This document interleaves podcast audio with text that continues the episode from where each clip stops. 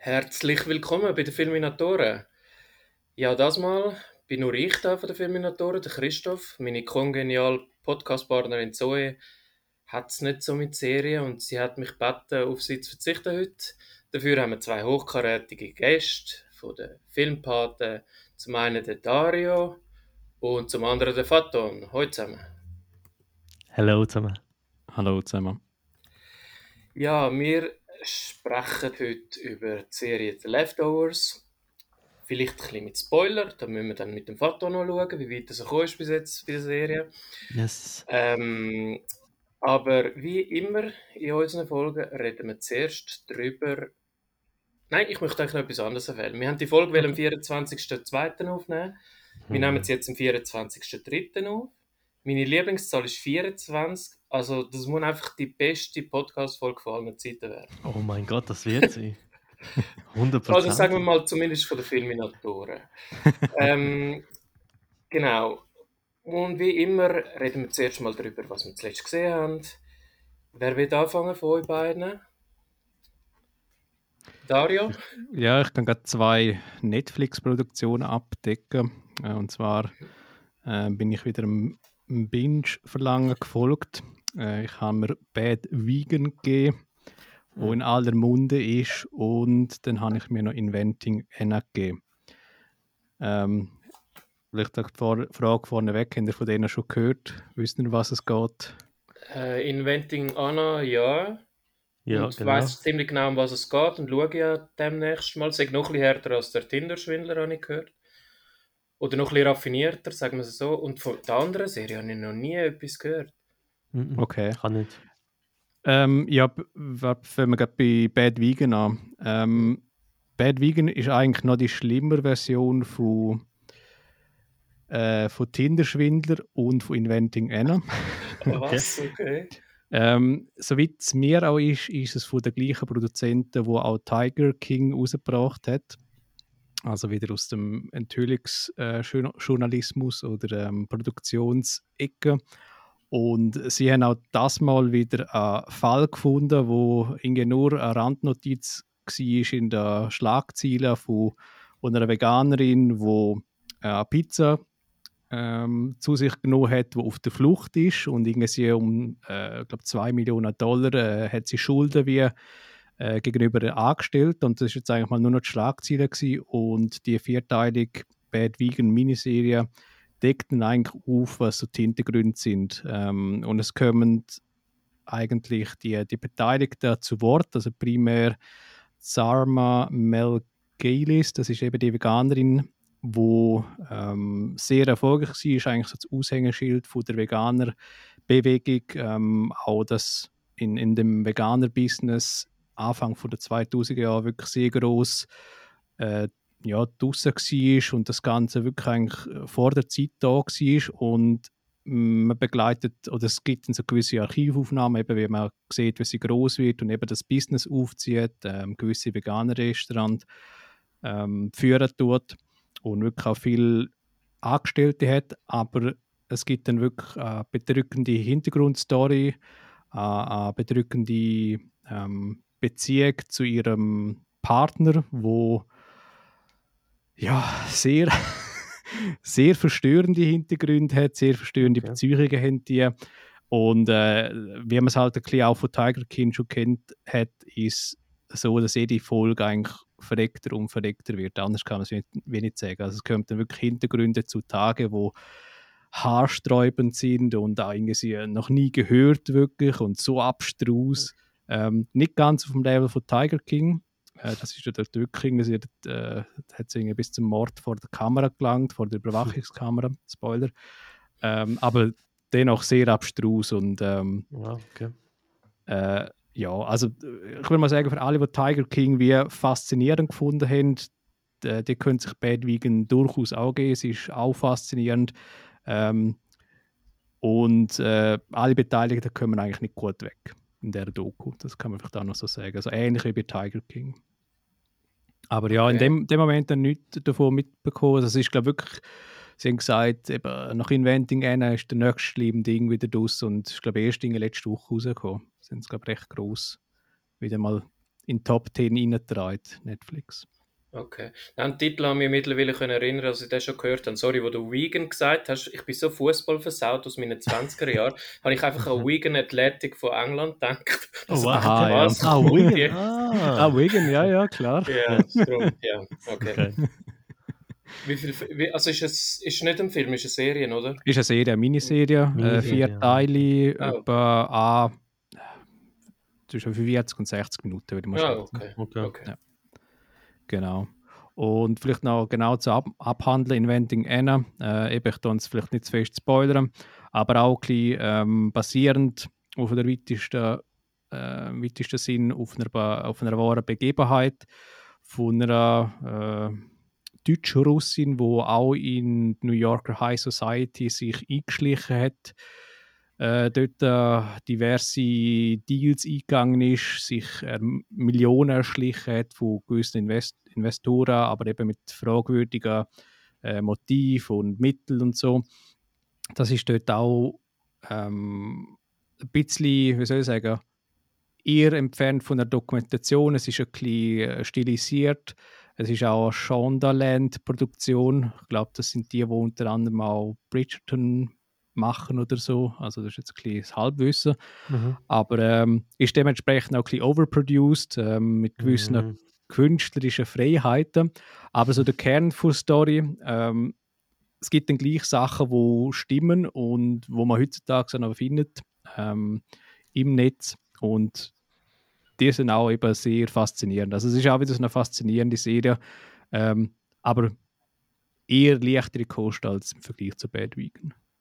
Okay.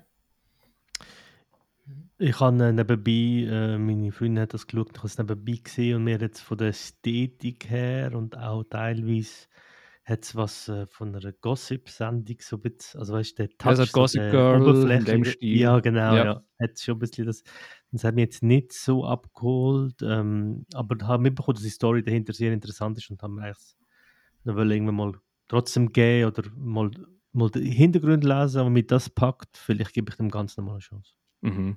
Also was man wirklich sagen kann, ist, dass die Hauptdarsteller macht einen sehr guten Job. Sie ist top. Ähm, und sie tut wirklich, ähm, wie soll ich sagen, der, der vielschichtige Charakter tut sie sehr gut wiedergeben. Also allein, wie sie sich gibt, Gestik, Mimik, das macht sie wirklich sehr gut. Ähm, es gibt auch einen recht soliden Supporting Cast, würde ich sagen. Es hat also äh, einen Bekannten, der von ähm, Succession mitspielt, wo in einer anderen Rolle dort äh, drin mitspielt. Darum vielleicht eben für alle Succession-Fans, äh, namentlich Vaton. Yes.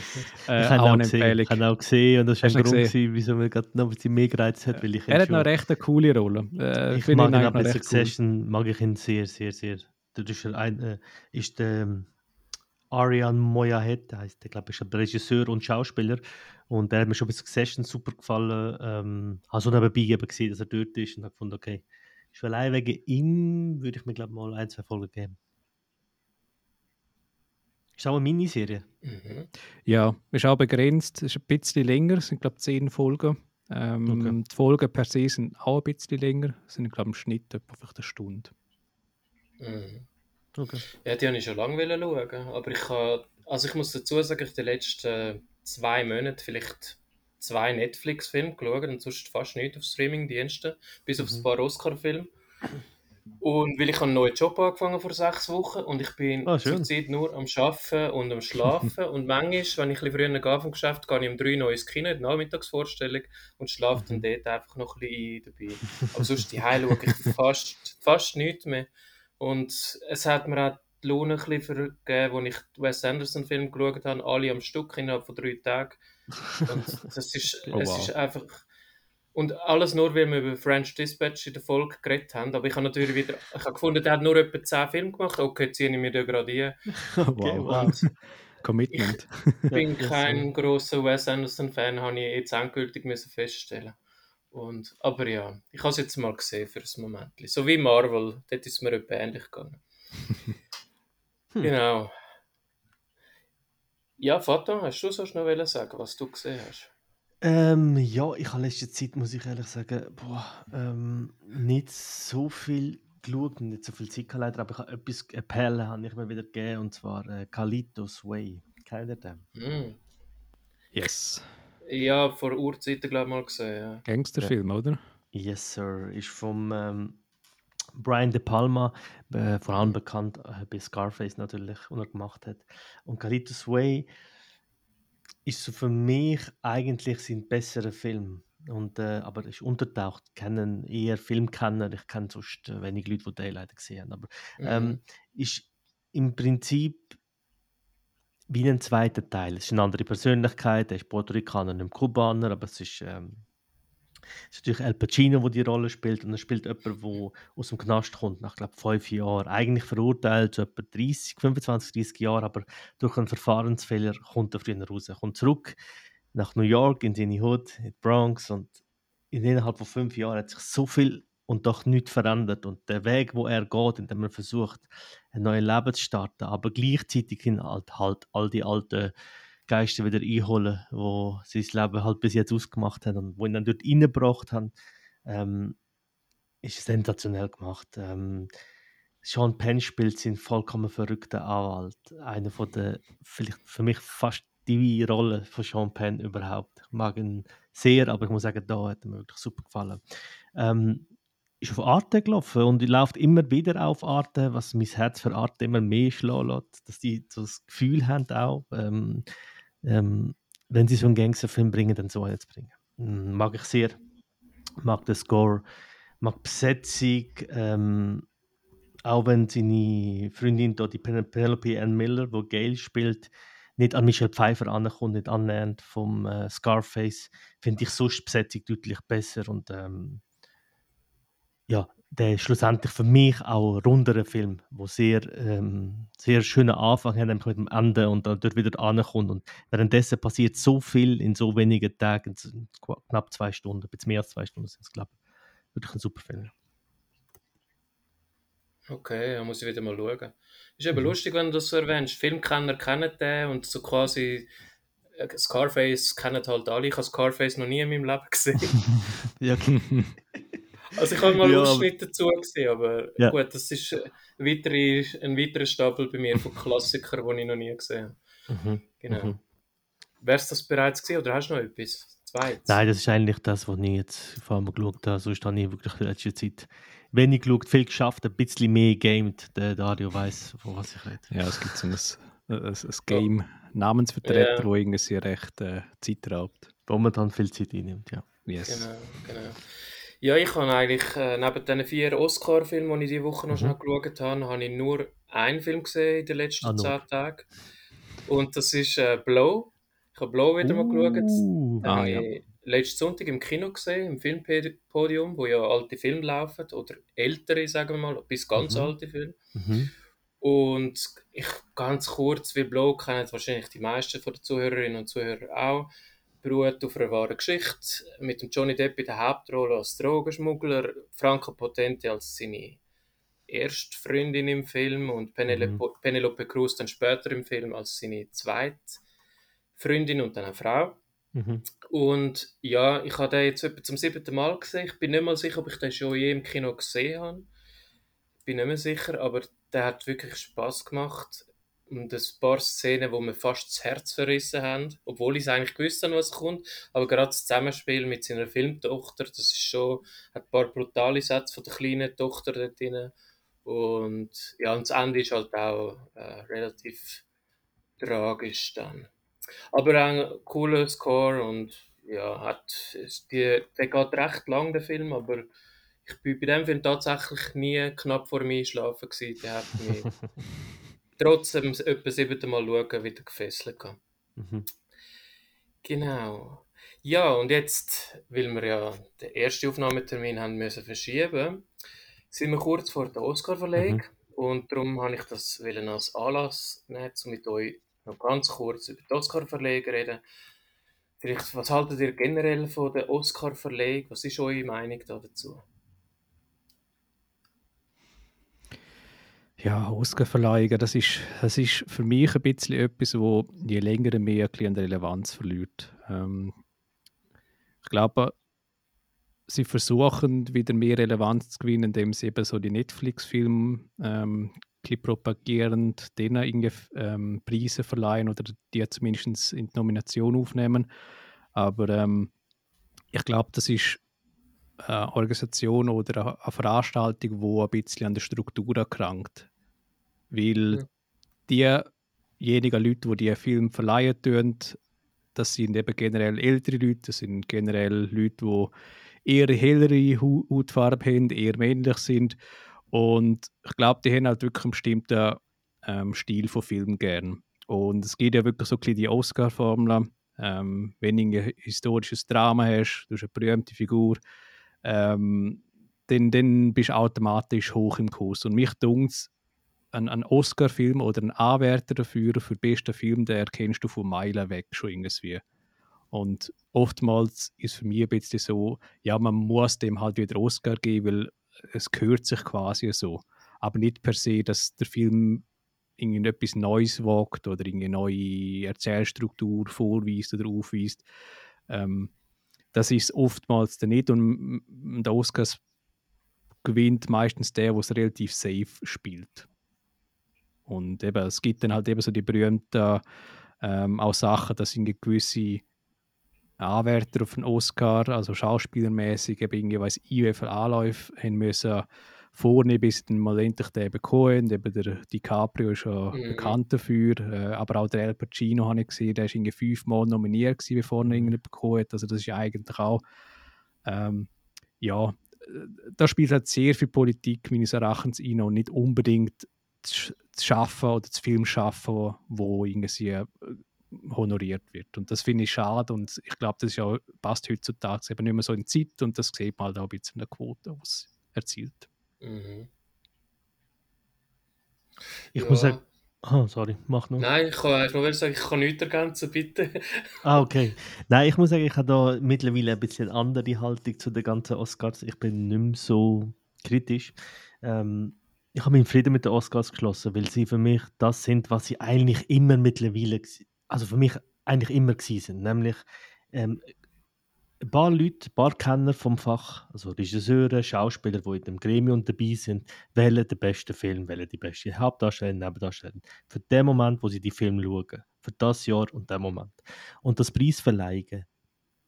Nie kann in die Zukunft schauen und schauen, ist das Werk so groß. Das haben wir bei den Grammys auch schon unzählige Male, wo man heute im Nachhinein weiß, hey, pff, der Song ist immer mehr relevant heute, kennt heute niemand, hat nie die auf nie den Wert gehabt, wo heute die anderen nominierten Songs kann oder, oder Films, die nicht nominiert sind. Aber eben, es ist ein Event, wo es eine gewisse Aufmerksamkeit bekommt und für die große Masse, also als 15-Jähriger, habe ich schon mitbekommen, welcher welche Film einen Oscar bekommen hat. Und ich habe schon gedacht, ah, okay, der Titanic hat zwölf Oscars bekommen. Okay, ich kann den schauen.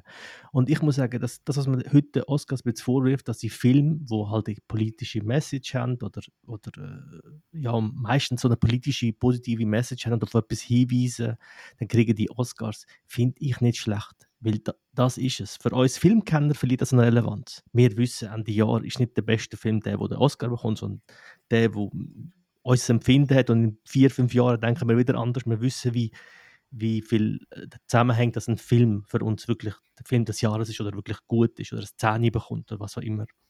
Ähm, mhm. Aber die Oscars an sich finde ich grundsätzlich okay, Strukturen müssen geändert werden, das bin ich absolut bei dir. Ich bin auch dafür, dass wir in, äh, wie wir in Gesellschaft generell die Umwandlung machen, viel mehr Frauen, viel mehr Leute aus anderen Kulturen in den Gremien brauchen. Absolut, da gibt es keine Diskussion. Aber dort bewegen wir uns hin und wir sind gerade dem, dem Weg.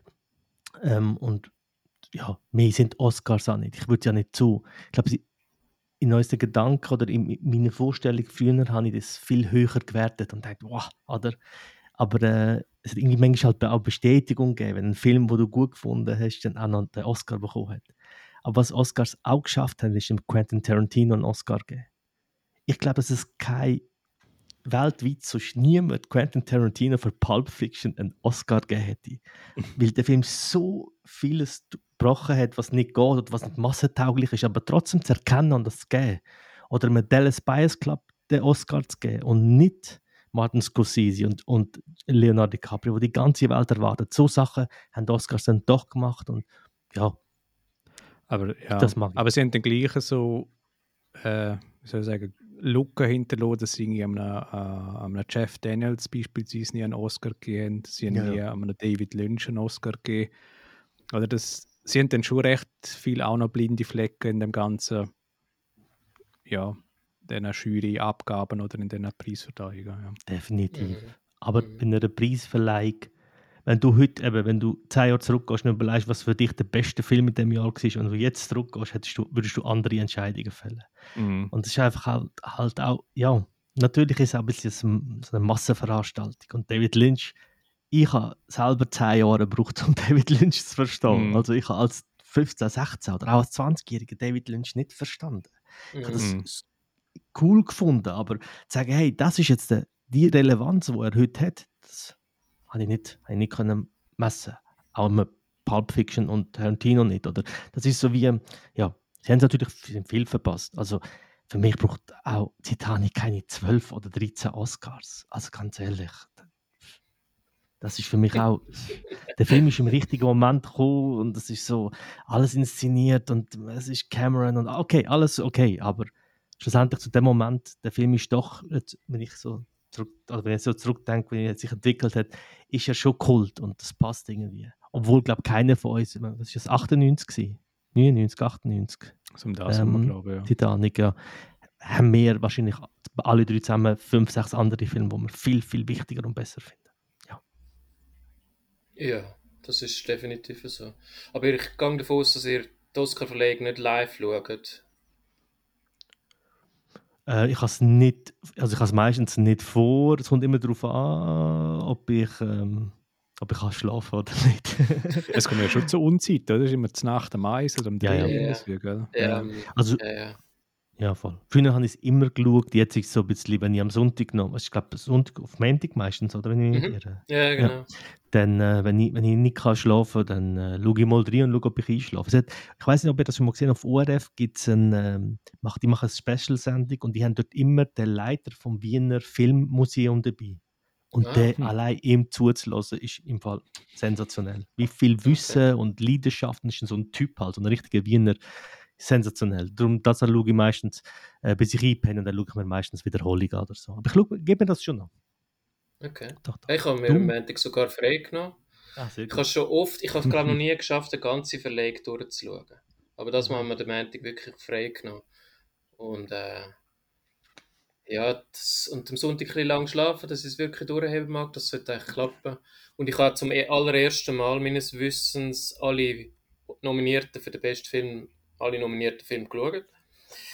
Und ähm, letztes Jahr ist es ganz komisch gewesen. Dort habe ich nämlich ein YouTube-Video geschaut zu der Oscar-Verleihung von The Rocket Beans, wo sie etwa die siebte geschaut haben, aber ich habe die Bilder von der Oscar-Verleihung nicht gesehen, sie haben es kommentiert und sie haben sich Mhm. brutal gelangweilt und haben es immer wieder gesagt, ich gehe schlafen, so langweilig. Und ich habe Mhm. denen noch zugeschaut, wie sie sich langweilen, anstatt die Oscar-Verleihung schauen.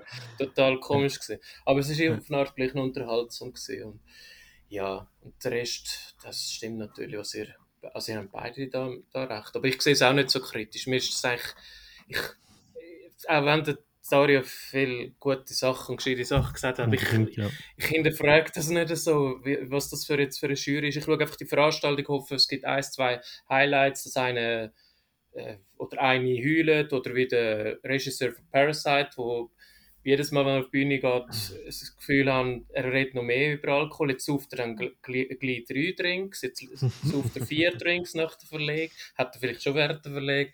Das sind so Highlights, oder das ist ein Highlight gewesen und äh, ja, ich bin gespannt. Habt ihr, es sind jetzt auch Filme nominiert als bester Mhm. Film. Habt ihr, Mhm. ihr A einen Favorit, wo, wo ihr würdet wählen, dass er gewinnt, und B einen Favorit, wo ihr denkt, der gewinnt, aber findet ihr gar nicht so toll vielleicht?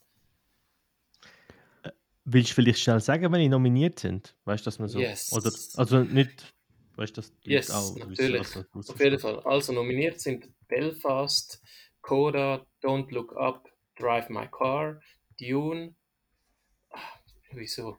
King Richard, dann, wie heißt die Pizza? Lakritze-Pizza, Lic Licorice-Pizza, keine Ahnung, Nightmare Mhm. Alley, The Power of the Dog und West Side Story. Das sind die zehn nominierten Filme. Genau, nur zwei davon gesehen. Also The Power of the Dog habe ich gesehen. Mhm. Ähm, und Dune.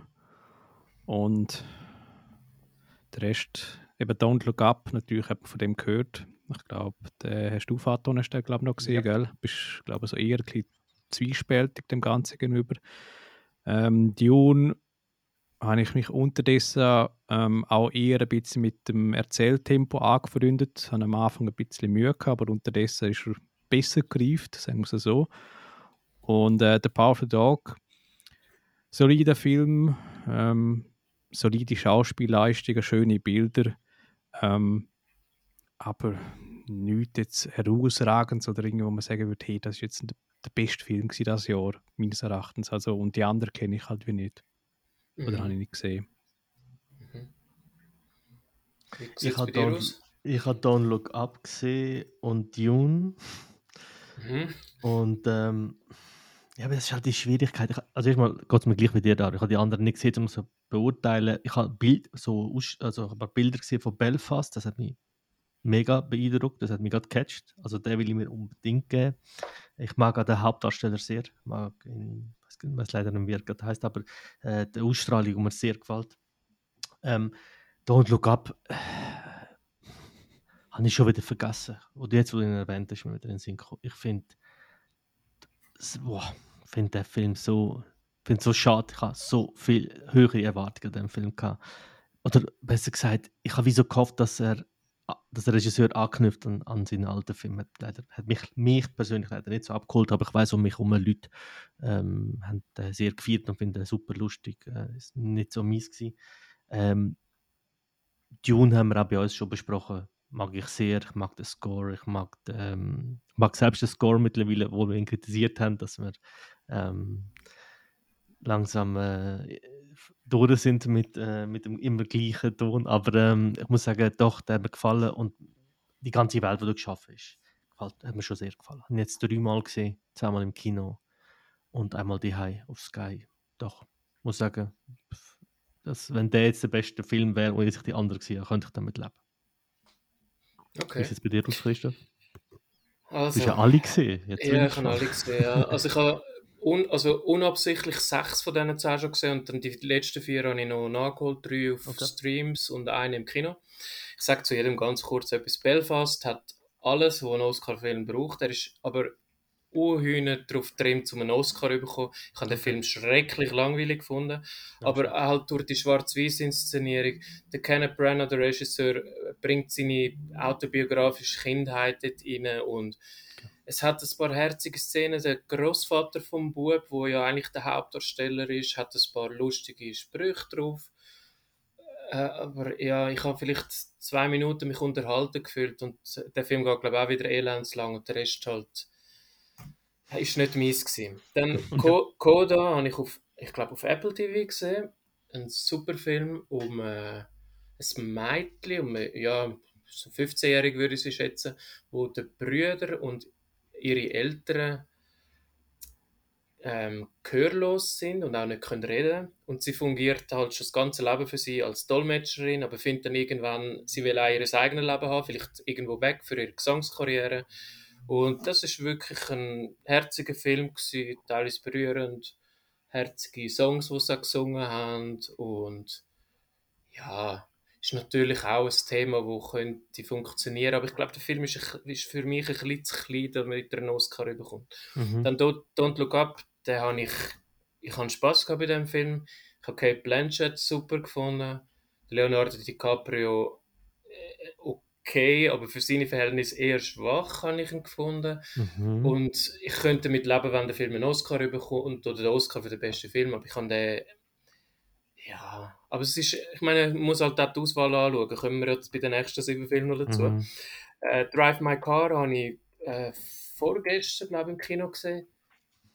Drei Stunden geht der Film, 179 Wow. Minuten. Und sie sind, nach etwa 50 Minuten kommen ähm, wie sagt man dem? Ja, wenn eingeblendet wird, wer der Film gemacht hat, Schauspieler jetzt nach 50 Minuten. Und dann fängt der Film erst richtig an.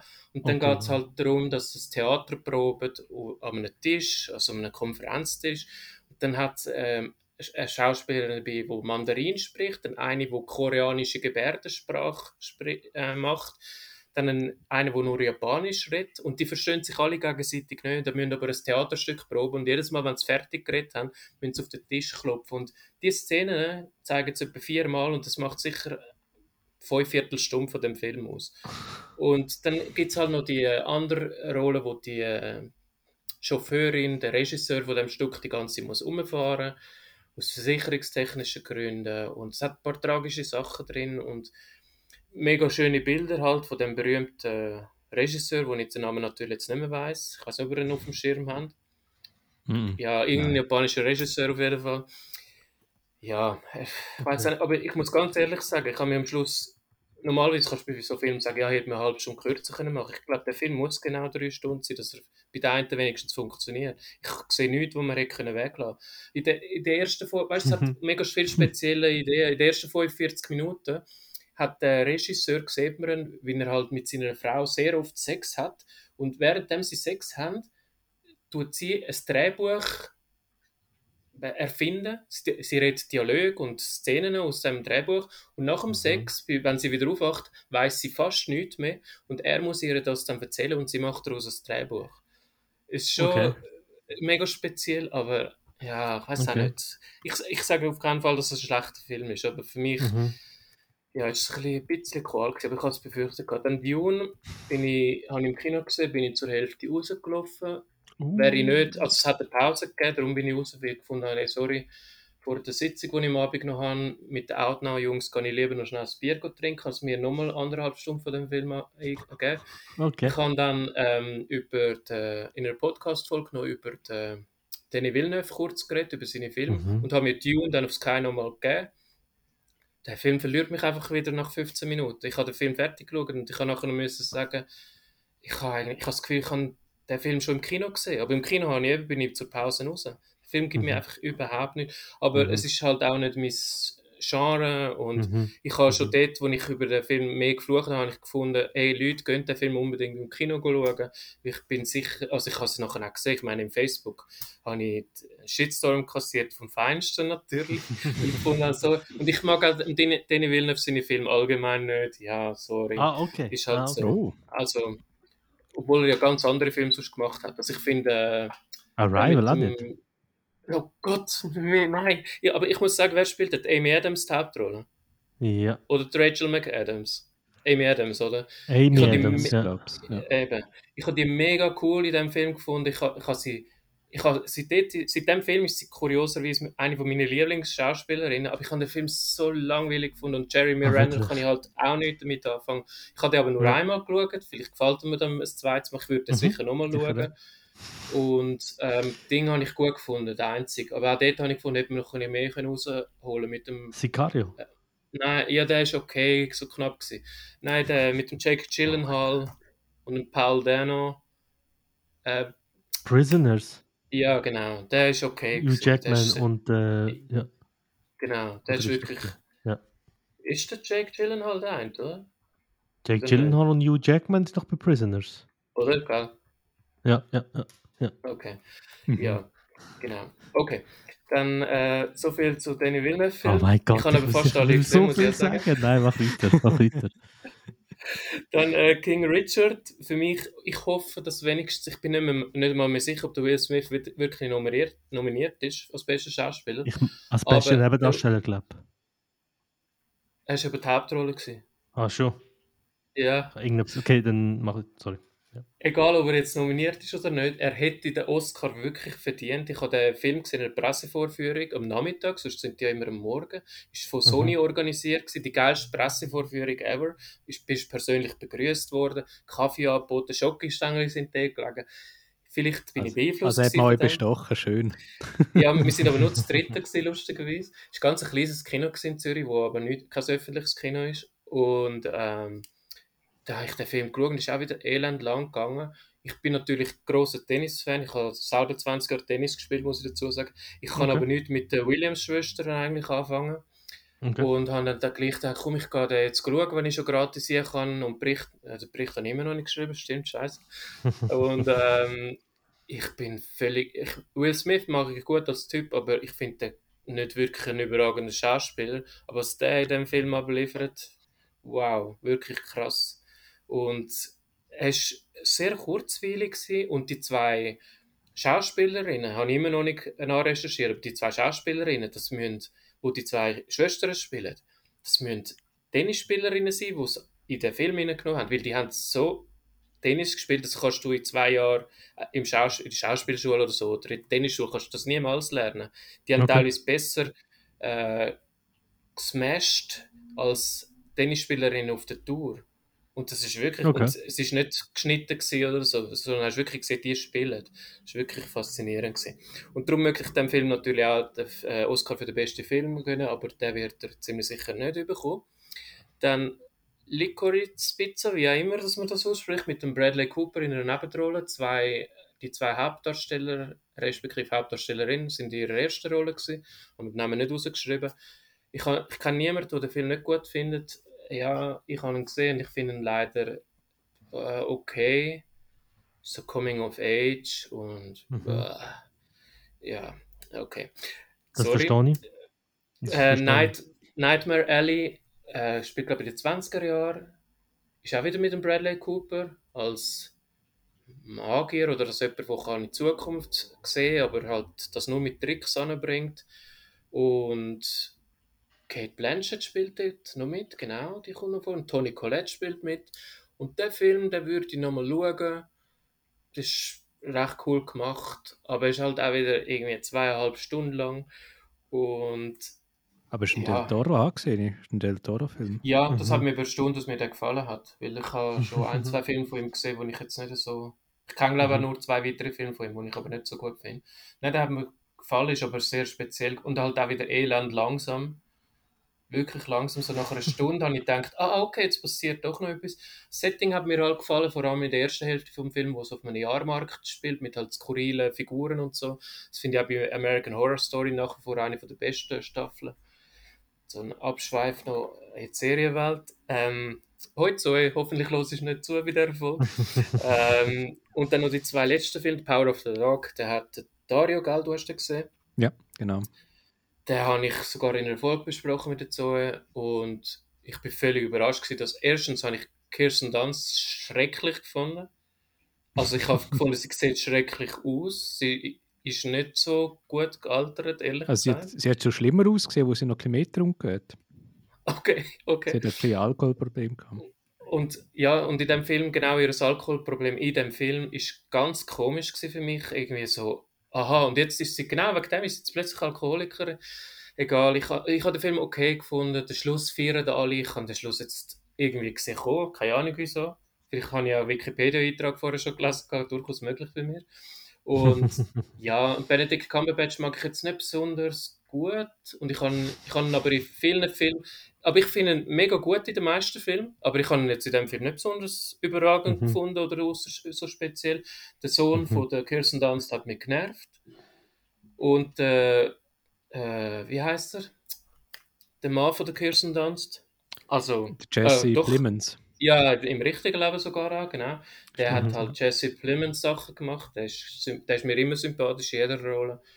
Und ja, ich finde den Film wirklich ganz bisschen über dem Durchschnitt, aber ja, eben, soll der jetzt einen Oscar bekommen. Und gestern habe ich noch West Side Story geschaut.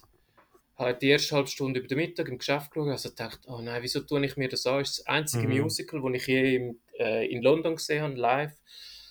Und dann sind ein paar Stücke gekommen, die ich doch noch gekannt habe. Und der Film hat für mich dann, ja, die Musical-Verfilmung hat dann für mich wirklich bis zum Schluss recht abgeliefert. Natürlich auch wieder Okay. zweieinhalb Stunden.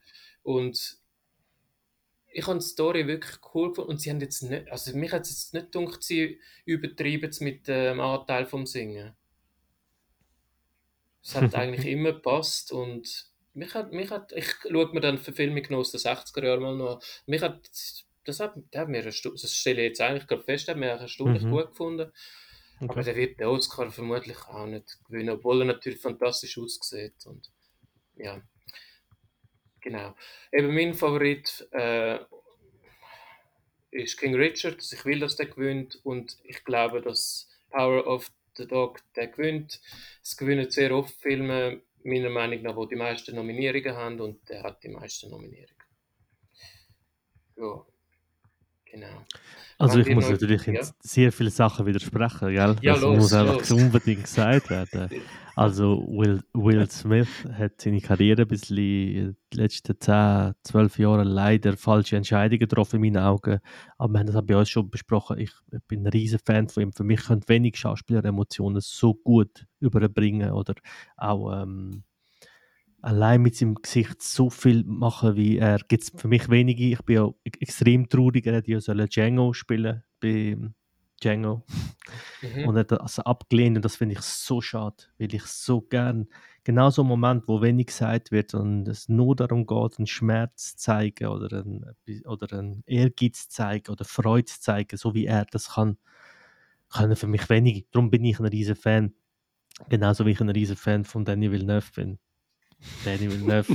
haben wir, glaube ich, aus dem Podcast schon gesagt. Wenn ich, wenn ich Milliardär wäre, würde ich ihm einfach jedes Jahr 100 Millionen geben und sagen, mach etwas für mich. Oder 200 von mir aus. Ich bin ein riesiger Fan von Sicario. Und, aber wenn ich mich noch richtig erinnere, als die letzte, äh, wo wir zusammen mal eine Folge aufgenommen haben bei uns, bei den Filmpartnern, mhm. hast du mal gesagt, mhm. dir ist so Sachen wie Kamera nicht so wichtig. Das ja. siehst du nicht so. Eben. Absolut. Das, das ist natürlich bei Danny Villeneuve natürlich sehr viel, das ist nicht alles, aber natürlich sehr viel und Jun lebt von Welt gestalten, über, über Winkel und, und Verhältnisse und Licht und das muss man sagen, wenn man, wenn man nicht affin für das ist, und das haben ja auch sonst Leute in meinem Umfeld gesagt, hey, Dune ist maßlos overrated, da passiert ja gar nichts, ähm, dann ist das, weil man das nicht spürt, aber es ist ein Kinofilm wieder und das hat mir sehr gefallen. Absolut. Ja. Und ähm, was soll ich noch sagen? Ja, das ist eigentlich gewesen. Der Rest habe ich, habe ich okay gefunden. Puh, Glück gehabt. Bin ich einverstanden. Nein, ich, ich, mag das. Ich mag ja bei dir, dass du auch, dass du auch wirklich auch deine eigene Ansicht auf Sachen hast. Und du hast mir auch bei der letzten Folge schon auf Sachen hingewiesen, die ich nicht merke oder nicht gesehen oder wo ich mit, mit vielen anderen ähnlicher Meinung bin. Und das ist immer cool. Mhm.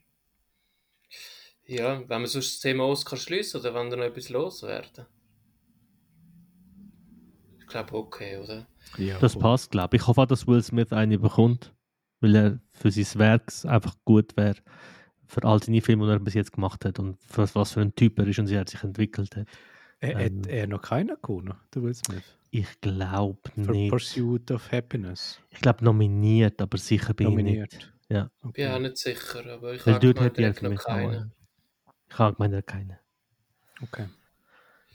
Yes. Gut. Also, Hauptthema The Leftovers.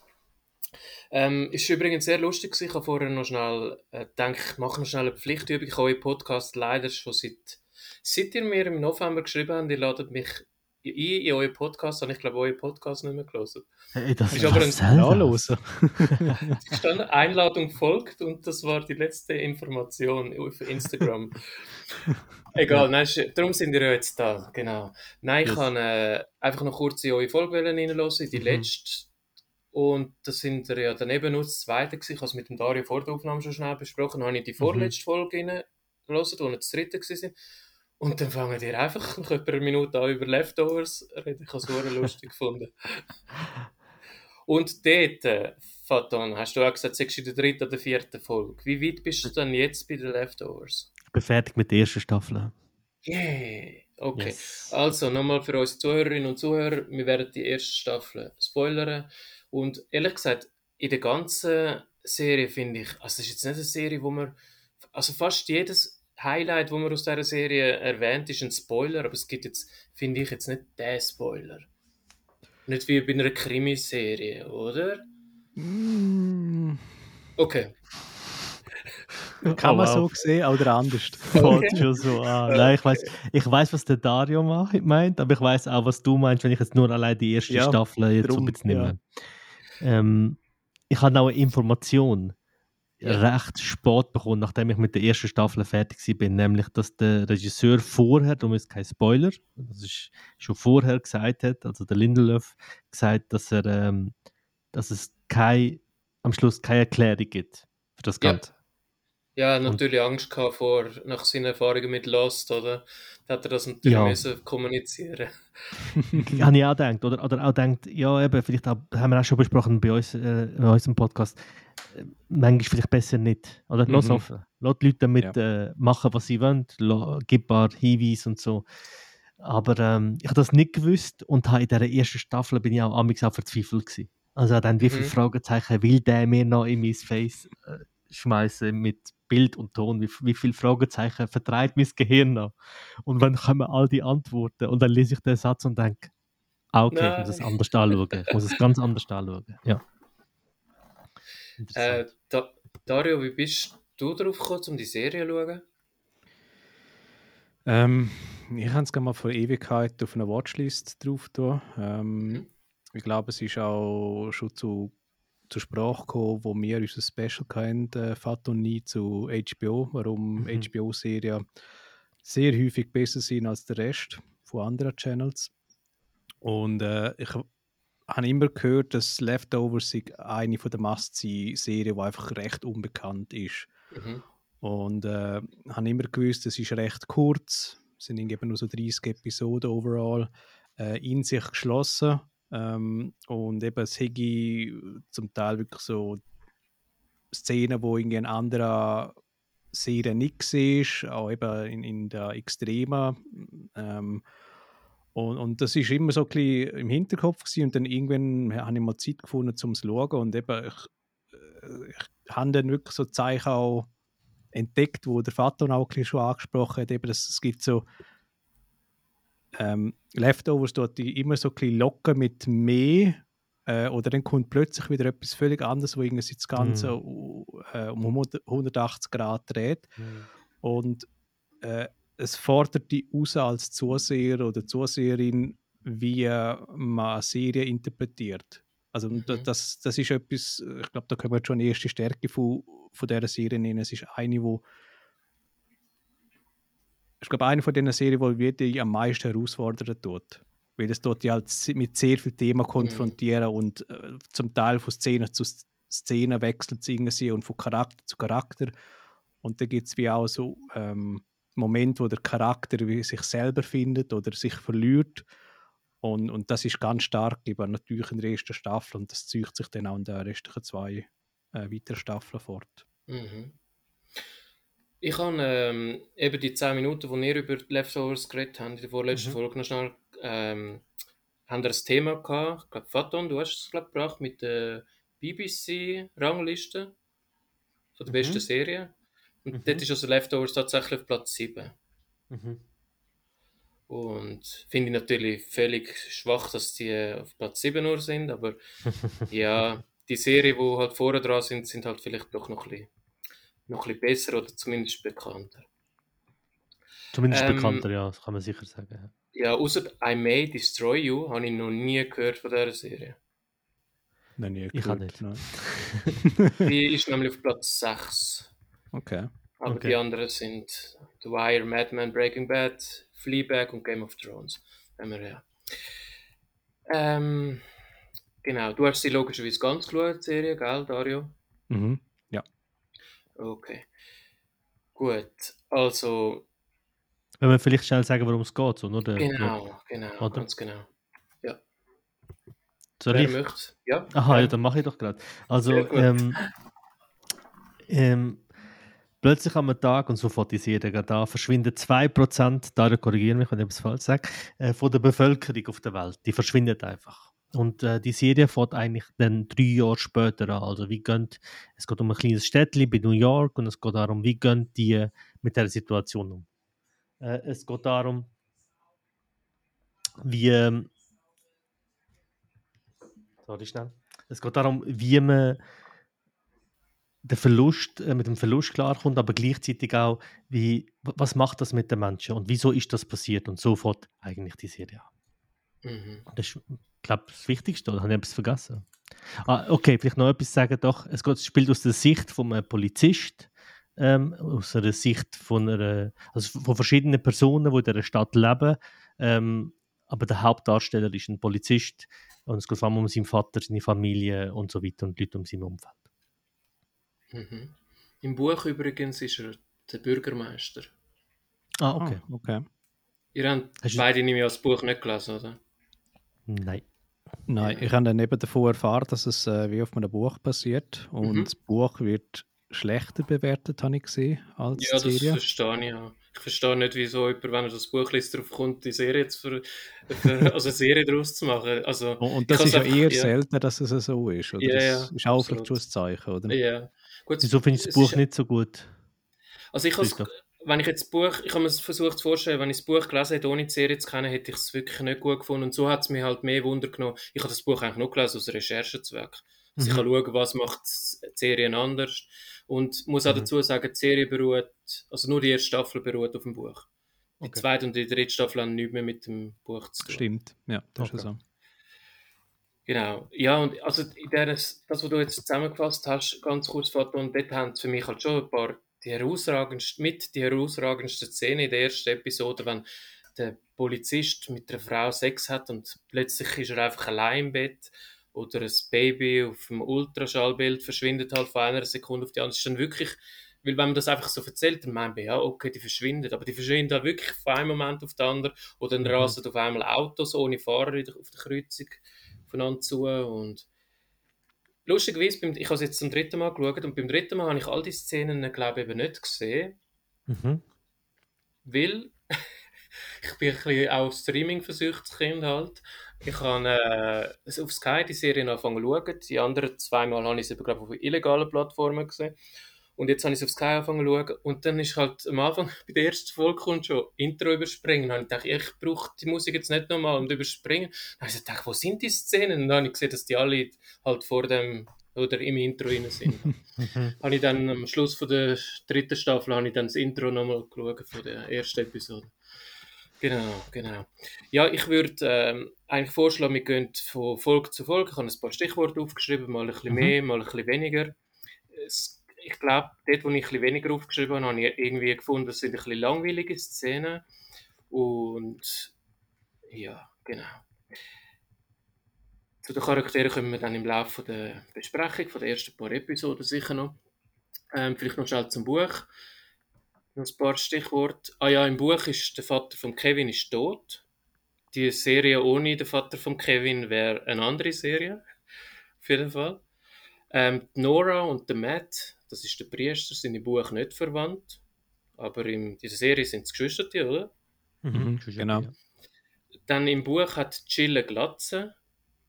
Und die Freundin von der Jill ist im Buch ein riesen Thema. All die, die Sp- Flaschenspiele und so, das ist ein riesen Thema in dem Buch. Und ähm, es ist eine lustige Sprache. Also auf Deutsch gelesen in dem Buch. Ich hätte gerne die englische Version noch gehabt, weil im Buch kommen sehr schnell Begriffe wie Bohai und habe Ich dachte, was sind das für englische Begriffe, die ich so übersetzt habe? Ja, spannend gefunden. Ja, und im Buch geht es mehr um eine geht es viel mehr um eine Mordserie als jetzt um die Sektenanhänger, wo wir dann nachher sicher noch mehr dazu kommen. Mhm. Und ja, wie es jetzt das Buch ist, kann ich das eigentlich äh, spoilern. Die Lori, also die Frau vom Polizeichef in der Serie, soll die Meg, eine Freundin von ihr, verschiessen. Also ich hoffe, das passiert in der Serie wirklich nicht, mir wäre es nicht aufgefallen. Und sie schafft es nicht und Meg verschießt sich dann selber. Und auch da die Serie ohne die Meg, wo von der Liv Tyler gespielt wird, wäre auch, zumindest die dritte Staffel, wäre anders auf jeden Fall. Mhm. Mhm. Genau. Ähm, genau, die Pilotfolge hast du schon erwähnt. Vielleicht kann man noch erwähnen, in der Pilotfolge kommen auch noch, spielen die Hunde auch noch eine grosse Rolle. Mhm. Also nicht nur in der Pilotfolge. Ja, es ist auch irgendwie recht. Also, äh, ich muss wie sagen, die, die Hunde, das ist etwas, wo.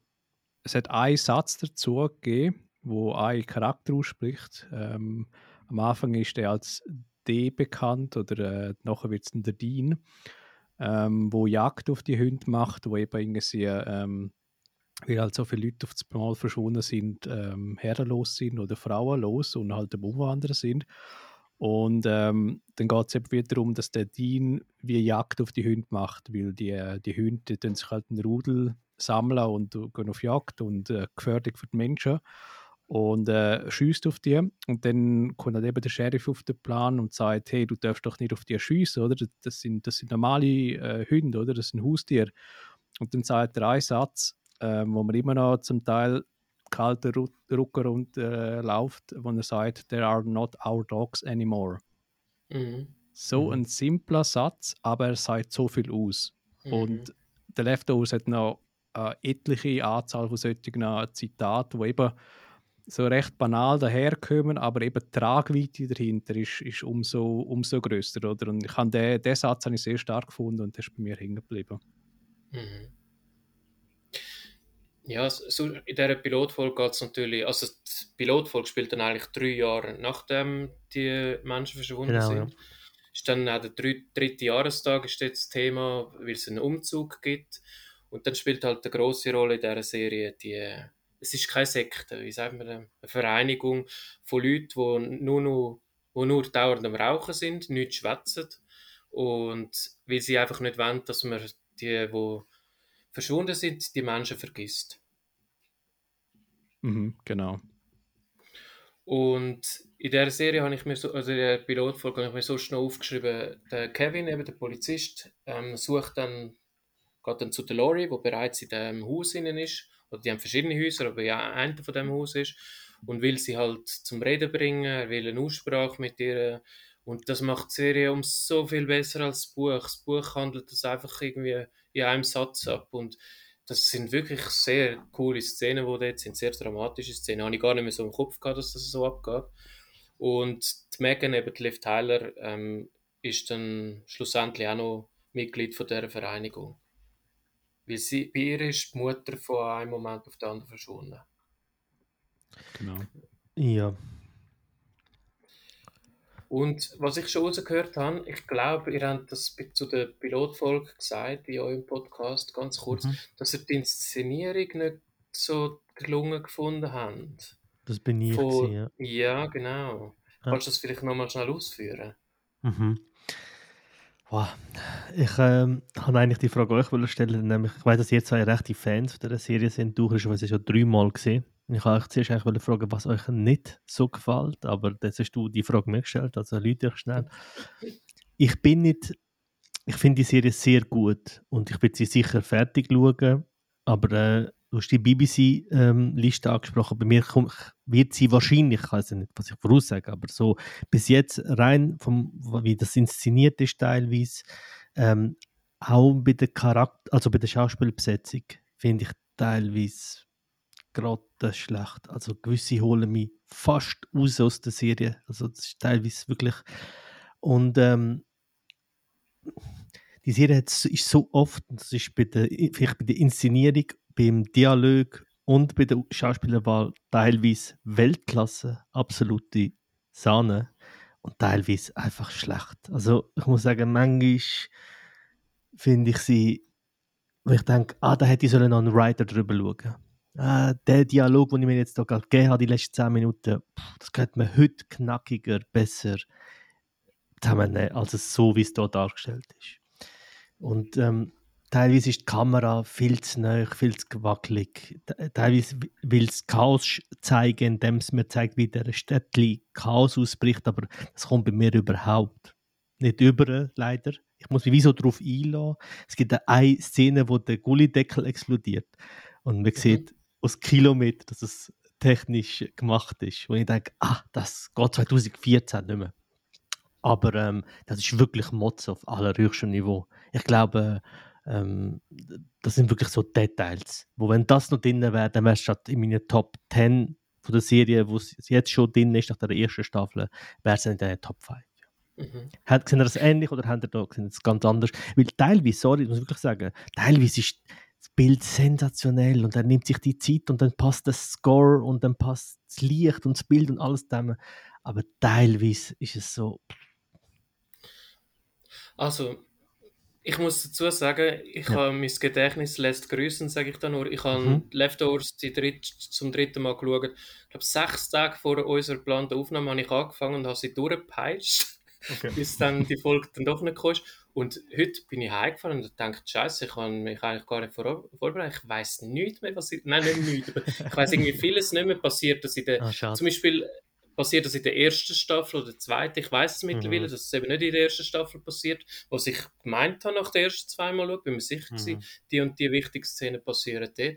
Und ich mich hat die Inszenierung nicht gestört ähm, und mich hat auch mich hat die wie soll man, nicht Schlacht, aber der Kampf, die Ja, Auseinandersetzung zwischen den Vereinigungsmitgliedern, zwischen den Rauchern, nennen wir es mal, Mhm. und der äh, normalen Bewohner von der Stadt, die habe ich, die habe ich eben leider ganz gut gefunden, weil sie, Okay. mir, mir ist sie nicht so, so unchoreografiert vorgekommen.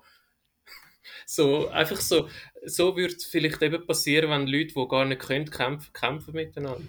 Ja. Ich, ich Dann glaube, nehmen sie halt Flaschen, wo, wo sie halt gerade haben und gehen aufeinander los und ja. Ja, ich glaube, das, was der Vater angesprochen hat, ist, ähm, und da gebe ich ihm schon recht, ist, ähm, es ist nicht die inhaltliche Inszenierung, was sie machen, sondern es ist, wie es gezeigt wird. Mhm. Mhm. Und eben, ähm, ich glaube, sie machen schon richtig, eben die Schlacht in, in Zeitlupe zu zeigen. Und, aber irgendeine Sekunde wie vielleicht der Effekt, den es auslösen will, von hey, es ist, es geht, äh, ähm, es ist Chaos, es ist Mhm, irgendwie, genau. es geht um Leben und Tod oder irgendwie die Leute sind hässig aufeinander, gehen, wenn einem um die Gurgel geht, das ist wie irgendwie zu wenig hervorgekommen. Und Mich hat es gedacht, das ist wie die Botschaft die die Serie überbringen Und Mhm. mich dunkt, Genau. die Serie hat ähm, zum Teil zum Moment, eben, glaube auch in der Charakterzeichnung, der Vater hat schon angesprochen, eben, Mhm. ähm, wo glaube Darsteller nicht zu der Range mitbringen. Und äh, ich glaube eben, die Tochter vom Sheriff ist vielleicht so eine Kandidatin für Ja. das, wo nicht so viel Range mitbringt. Ja. Ähm, den, der Sohn von ihm äh, mit den blonden Haaren, dunkel mich hat auch ähm, zum Teil ein bisschen Schwächen, weil ähm, was die Serie halt auch sehr gut aufzeigt, ist, ähm, eben wenn es Weltklasse ist, dann tut sich das halt extrem stark abgrenzen vom Durchschnitt. Und Mhm. wenn das halt innerhalb von Serie hast, innerhalb von Folge Mhm. oder gar schlimmstenfalls innerhalb von, von, ähm, vom einzelnen Schauspiel, dann, dann fällt es halt umso mehr auf und dann zieht sie halt wieder ein bisschen raus. Und das, das stimmt halt schon ein bisschen.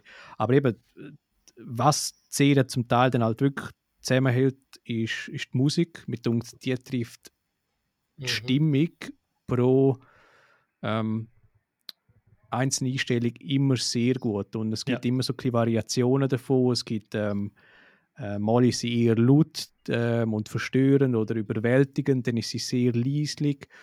Ähm, oder mal ist sie ein bisschen schneller oder wieder sehr langsam. Mit uns, es gibt so einen guten Rhythmus mit ähm, das ganze Narrativ gesehen.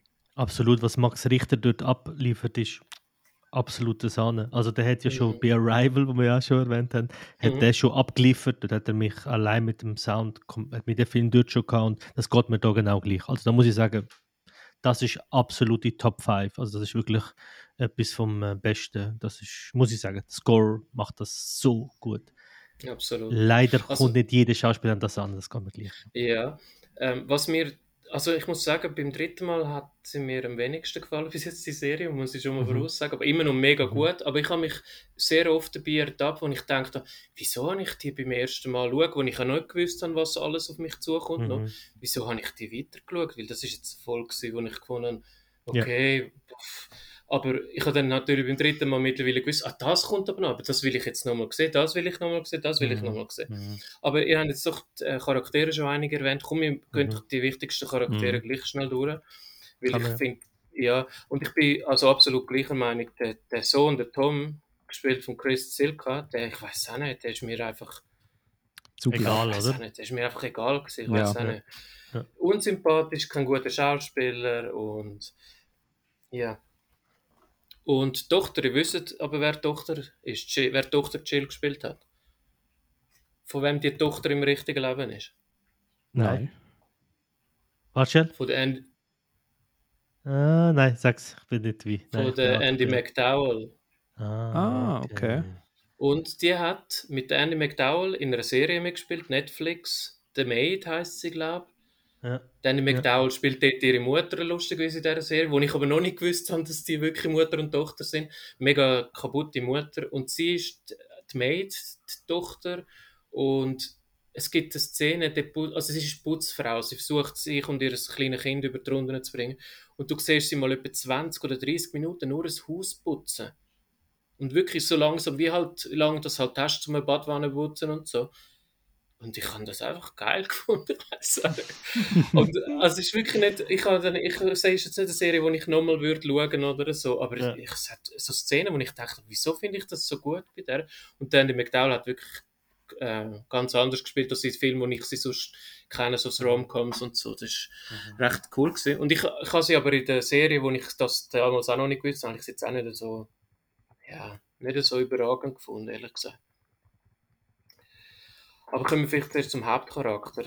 Äh, da haben wir schon erwähnt, der Polizeichef Kevin Garvey, gespielt von Justin Theroux, auch bekannt als David Lynch-Film. Mhm.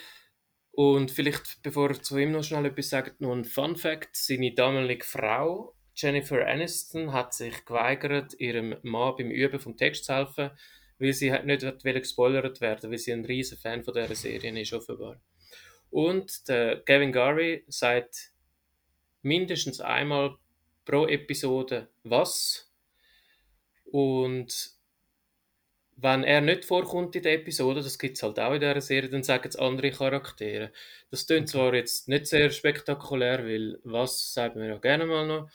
Ähm, aber ich glaube, das ist so wie stellvertretend für den Zuschauer bei gewissen Szenen, wo er dann sich auch fragt, was oder what the fuck oder so. Mhm. Immer in, den, in diesen Szenen sagt er das. Habe ich aber nachgelesen, habe ich nicht selber bemerkt, muss ich sagen. Wie haben jetzt, wo du gefunden? sagst, weiß man sofort, man hört das gerade. Also ich Ja, das Bild ja. vor mir, wie jetzt macht. Wie, ich bin kein Fan von ihm. Okay. Ja, Also in der, in der Serie oder generell?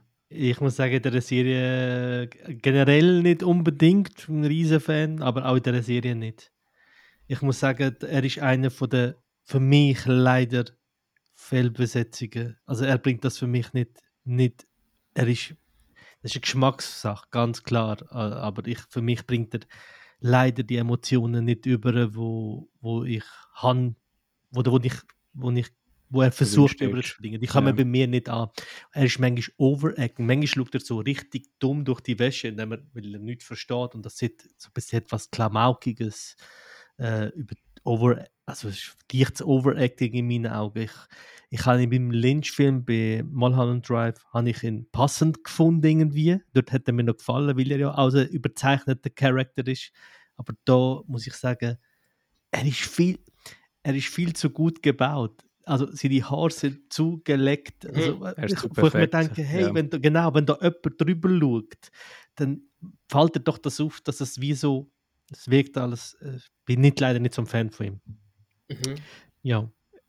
Ja, also er und wie der Rest von seiner äh, Familie, also der Tom Garvey und ähm, Jill Garvey, li- Mhm. ja genau, die leiden ein bisschen unter der Krankheit, dass sie wie eine Mimik haben.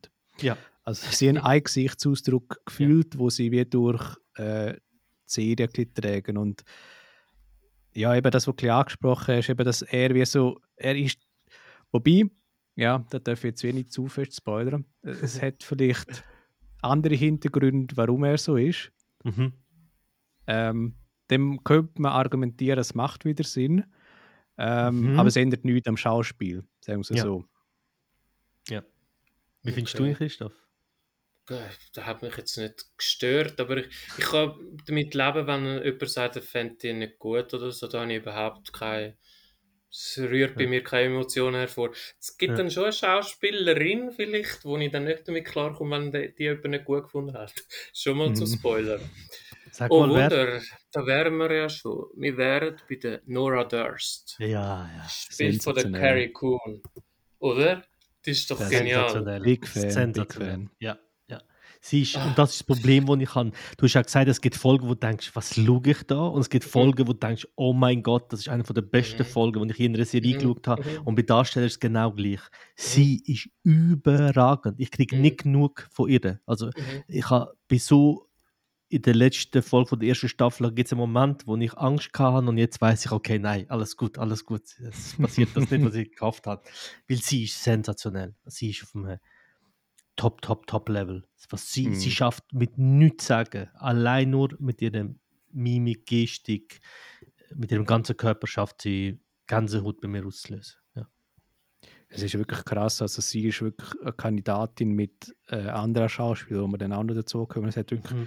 drei oder vier Hauptdarsteller, wo also da wünscht man sich keine andere Person auf dieser Welt, die die Rolle verkörpern. Und sie ist eine davon. Und ich weiß, ich habe sie das erste Mal, glaube, in einem Film gesehen, den ich jetzt nicht mehr weiß. Und bevor ich den Leftovers gesehen habe, habe ich sie bei ähm, The Sinner gesehen, in der zweiten Staffel. Dort ist sie auch eine Protagonistin und dort hat sie mir schon recht Eindruck äh, geschindet. Aber eben die Paraderolle ist Nora Durst und eben es hat ähm, eine Szene in dieser Staffel, ähm, ich glaube, da kommen wir wahrscheinlich auch noch drauf.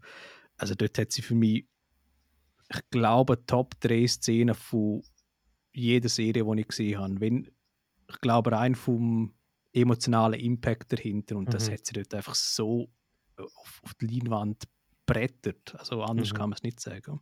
Mhm. Mhm. Ich habe sie vorher gar nicht gekannt und jetzt, jedes Mal, wenn ich den Namen höre, wo, irgendein wo ein Film läuft mit ihr, dann muss ich dann gerade schauen.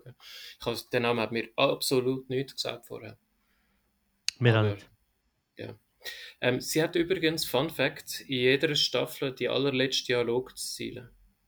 Ah. Spoiler, Hm. sie erlebt also noch am Ende von der Staffel 3. Ja.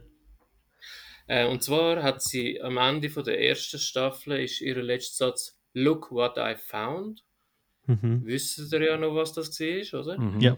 Und Season 2 ist dann gewesen, You are home und die dritte I am here. Ja. Nicht überragende Sätze, aber ich habe es lustig gefunden, dass die, das ist mir in der Serie auf jeden Fall Ja. nicht aufgefallen, das habe ich glaube auf der IMDb-Datenbank gelesen. gehabt. Genau. Ja, dann vielleicht noch ein weiterer Charakter, der Brüder von der Nora. Wie haben ihr den Matt Jameson gefunden? Gespielt von Christopher Egglestone. Das ist, das ist der zweite, den ich sensationell finde. Der gefällt mir sehr. Mhm. Ähm, generell hat ja die Serie, du hast das Wort Sekte nicht ins Maul genommen. Ich würde die schon Mhm. als Sekte Okay. bezeichnen. Okay. Ähm, hat der Film, also die Serie einen sehr religiösen Touch, oder? Ähm, Mhm. Ich finde, es ist doch lustig, dass die strenggläubigen Christen die normalsten Leute sind auf dieser Welt, die dort existieren. Und ich habe für einen kurzen Moment gedacht, ha, ist der Lindelöf vielleicht doch noch ein religiöser Dude und will uns da ein bisschen sagen, hey, vielleicht, wenn es Verderben kommt oder wenn das Ende kommt, wir alle doch ähm, Halt brauchen in etwas, wo wir, wo wir im sachlichen Verstand nicht können, ähm, erklären Und äh, ja, er spielt ja den Priester und ich finde ihn sensationell. Ich bin ein riesen Mhm. Fan von ihm. Es gibt die eine Folge mit ihm, glaube ich, die dritte, oder Dario? Zweite oder dritte, Folge, Dritte wo Folge. es um ihn und seine Kille und sein Leben und Und seine Frau. Frau geht genau. Und die ist, das ist von der ersten Staffel meine Top-Folge immer noch. Ich finde die finde ich sensationell. Das sind so Momente, wo ich finde, die, wo die Serie zeigt, was sie kann und er absolut ähm, das überbringen kann. Sensationell. Mhm. Dario, bist sicher nicht gegenteiliger Meinung, oder? Nein, also eben er hat da wirklich ähm, ja, das, die Leistung, die er abliefert und eben so, er, er bringt den, den Glauben an, ans Höhere und eben ans Gute und so, das, er steht quasi wie über allem und er will einfach nicht von seinem Glauben abkommen und ähm, ja, es gibt dann so gewisse Szenen später in, in, in der Serie, ähm, wo wo es ein kleines Challenging davon gibt. Äh, ich gehe nicht weiter darauf ein. Aber auch dort glänzt er dann. Also so viel kann man sagen. Und eben, er, er, er hat keine schwache Szene. Keine einzige. Stimmt, absolut. Ja. Jetzt habe ich noch zwei Charaktere. Mhm. Zum einen, ich nenne es, also die Sektenführerin, habe ich mir sogar notiert, äh, die gespielt von Dan Dowd. Wie heißt sie in der Serie? Hetty. Äh, Eleven. Genau. Ich würde jetzt mal sagen, da muss ich noch einen Gruß dazu loswerden. Äh, Krasse Socken. Nein, es ist eben so, dass Zoe mir irgend nach einer Aufnahme gefunden, äh, geschrieben hat, wir sind doch schon zwei krasse Socken, oder? Und dann habe ich geschrieben, ich bringe das im Fall in der nächsten Folge und das wäre eben dann unsere geplante Leftovers-Folge, Ah, okay. wo sie dabei gewesen wäre. Aber mittlerweile habe ich heute gemerkt, ich kann sich gar nicht mehr an das erinnern, an die Abmachung. Wie haben Sie gefunden? Ah, sie, ist, sie, ist, sie verkörpert das Gegen, die Gegenspielerin perfekt. Also sie, sie trägt die, die Guilty Remnants, die Nicht-Sekten, Klammer zu. Ähm, also die, auch da wünscht man sich keine andere. Und, und eben, wenn man so ein bisschen Mhm. ihren Werdegang vor dem Ereignis, wo alle Leute ähm, verschwinden, dann kennt und dann danach und wie er sich entwickelt und auch später raus, das ist einfach ja, sie ist die perfekte Antagonistin in dem Ganzen. Mhm. Wenn sie denn eine Antagonistin ist, das ist auch wieder eine Frage, oder? Genau. Ja, vor allem, wenn man dann an die letzte Staffel denkt. Genau. ähm, ja, und der letzte Charakter, den ich noch aufgeschrieben habe, ist der Liv Tyler, der die Mac spielt. Da bin ich jetzt gespannt, wie fest Meinungen auseinandergehen. Ich muss ehrlich sagen, ich bin bei den letzten zwei Charakter Charakteren leider nicht so dabei. Ich finde, äh, Anne Dodd finde ich in den letzten zwei Folgen sehr, sehr, sehr, sehr, sehr, sehr gut.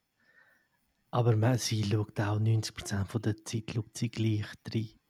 Und ich weiß nicht genau, was sie mit dem will machen und ob das jetzt cool, krass, kontrolliert oder alles zusammen oder ich weiß nicht genau, was sie will überbringen. Und ich glaube glaub auch, dass das, äh, dass es dieses Coolness und diese Coldness und dieses Gefühl von ich weiß, was passiert und ich habe das im Griff und ich weiß, ich habe Wissen, wo ihr nicht habt, weil mit dem so läuft sie ja durch die Gegend, rauchend, mit der Klarheit.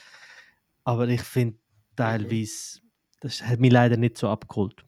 Aber äh, ist das nicht annähernd so, nicht so annähernd wie beim Hauptdarsteller, wo ich gar nicht verstanden bin. Da finde ich, ähm, da Okay. sehe ich schon, würde ich schon andere sehen.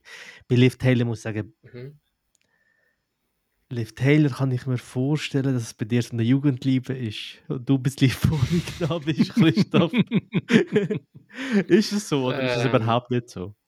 Es ist überhaupt nicht so. Ich finde Liv Okay. Tyler eine schreckliche Schauspielerin. Aber Okay. in dieser Rolle hat sie mir noch eigentlich gepasst. Und sie hat vor Okay. allem eine von, von, also es gibt halt viele krasse Szenen in dieser Serie, aber Mhm. sie hat wirklich eine Szene, die ich komischerweise nicht mehr im Kopf hatte, wo sie mit dem Tom spielt, nennen wir es jetzt einmal, Mhm. ohne das weiter auszuführen. Der Dario weiß, von von was er sich Mhm. redet. Und ähm, in der letzten Staffel hat sie mir, habe ich wirklich einmal gedacht, hey, Liv Tyler soll endlich wiederkommen. Wann kommt sie endlich? Weil sie kommt eben nicht am Anfang, glaube von der dritten Staffel, sondern erst ein bisschen später. Mhm. Dann habe ich sie wirklich gesucht. Aber ich meine, sorry, sie spielt, für mich, ich kenne jetzt nicht 20 Filme von ihr, aber ich habe das Gefühl, sie spielt, und es kann völlig ein Seich sein, was ich jetzt sage, aber sie spielt für mich immer, sie ist für mich wie so im Herr der, sie spielt doch im Herr der Ringe, die Elfe Ja, ja, das ist Frau sie, da, ja. ja. Das ist immer die gleiche Rolle, die sie, Sie ist- spielt. sie Armageddon spielt- dort sie hat überall. immer, ja. Ist immer gleich. Ja. Ja, stimmt, stimmt. Gut, das ist einer von meinen Lieblingsfilmen, aber sie spielt immer so komisch. Und nein, der Serie hat sie mir wirklich passt, erstaunlicherweise. Aber es ist überhaupt, nein, nein weit entfernt von Jugendliebe. Sie Okay. ist, glaube ich, auch ein bisschen zu jung für das. Ich, Schon. Aber was, noch- was noch spannend ist, ähm, sie hat mich spontan auch erinnert wieder an den Sinner, äh, da wären wir es wieder, aber in der ersten Staffel. Und dort spielt Jessica Biel die Hauptrolle. Und mir jetzt es hat beides irgendwie so Anleihen voneinander gehabt. Also so die, die psychisch labile Person, die viel mitgemacht hat. Und ähm, so im Vergleich würde ich sagen, Jessica Biel hat, hat bei den Sinnen noch mehr abgeliefert, aber die Liv Mhm. Tyler ist, ist solid gewesen. Ich, ich würde jetzt da eher noch sagen, vielleicht ist das die letzte auf der Liste, ähm, Laurie Garvey hat noch mehr abgeliefert, die Ehefrau vom Sheriff. Sie hat noch mehr durchgemacht, mehr Emotionen, mehr Range, heftigere Szenen. Ich glaube, ich würde fast sie noch ein bisschen mehr hochhalten. mhm. Amy Brennan ist das, Genau, glaube ich. Amy Brennan heißt sie. Ja. Ja, ja, die habe ich sogar auf der Liste gehabt, das zweitoberste, aber ich habe sie vielleicht unbewusst oder vielleicht auch bewusst weggelassen. Ich, es ist mir eben absolut nicht sympathisch. Ja, mhm. das geht mir gleich. Einfach rein wirklich optisch ja, irgendwie. Ja. Ja, ja man, man, man hasst sie ja. am Anfang, oder? Mhm. Ja, ja, ja. Absolut. Ja. Ja, haben, Weil es gibt Liv so Taylor Charakter. Hat, Liv Taylor hat für mich das Problem, dass sie das verkörpert, was die Serie und das klingt jetzt wieder so, als würde ich wieder etwas kritisieren. Es ist nur ein Besuchen, weil wir könnten jetzt auch zwei Stunden einfach nur schwärmen. Aber so, wenn man so ein bisschen das ja. in der Suppe will suchen, dann würde ich sagen, dass Liv Taylor das ist, was die Serie ein bisschen mich mich stört, ist das Over, das ähm, bedeutungsschwangere Amix manchmal versucht man Situationen, da ist der Score da, dann ist noch Zeitlupe und dann overacted Liv Taylor noch. Und dann denke ich so, okay, jetzt hättest du dich einen Schritt zurücknehmen und einfach nur acten. Aber jetzt ist so wie, sie hat amix dieses, wie du gesagt hast, bei Herr der Ringe, so ja. dieses Gefühl von einer Fee, wo jetzt, ähm, und so, äh, ja. Genau, genau. Und das ist so wie, wenn ich denke, oh, es gibt einen Moment, wo sie eine Ohrfeige bekommt wo sie nicht das aufhört zu reden und dort muss ich sagen, danke, danke für die. Gut, sagt ihr einmal jemand, hey,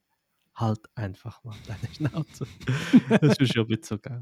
Und ich muss sagen, bei der Hauptdarstellerin, bei der Amy Brenneman, also bei der Laurie Garvey, ich finde sie sehr stark, wo es den Moment geht, wo man sie zeigt, äh, was sie vorher war, vor dem Ereignis. Mhm. Dort finde ich sie sehr, sehr gut, sehr stark. Ich muss sagen, auch dort als in der Sekte, als die Person, bringt sie das nicht über. Ich finde, sie lebt von Gesprächen, sie lebt von Dialog. Mhm, mhm. Sie ist nicht die Stimmt. Person, wo, wo ich finde, wo, wo jemand, wo kein Dialog spricht, sollte spielen, finde ich.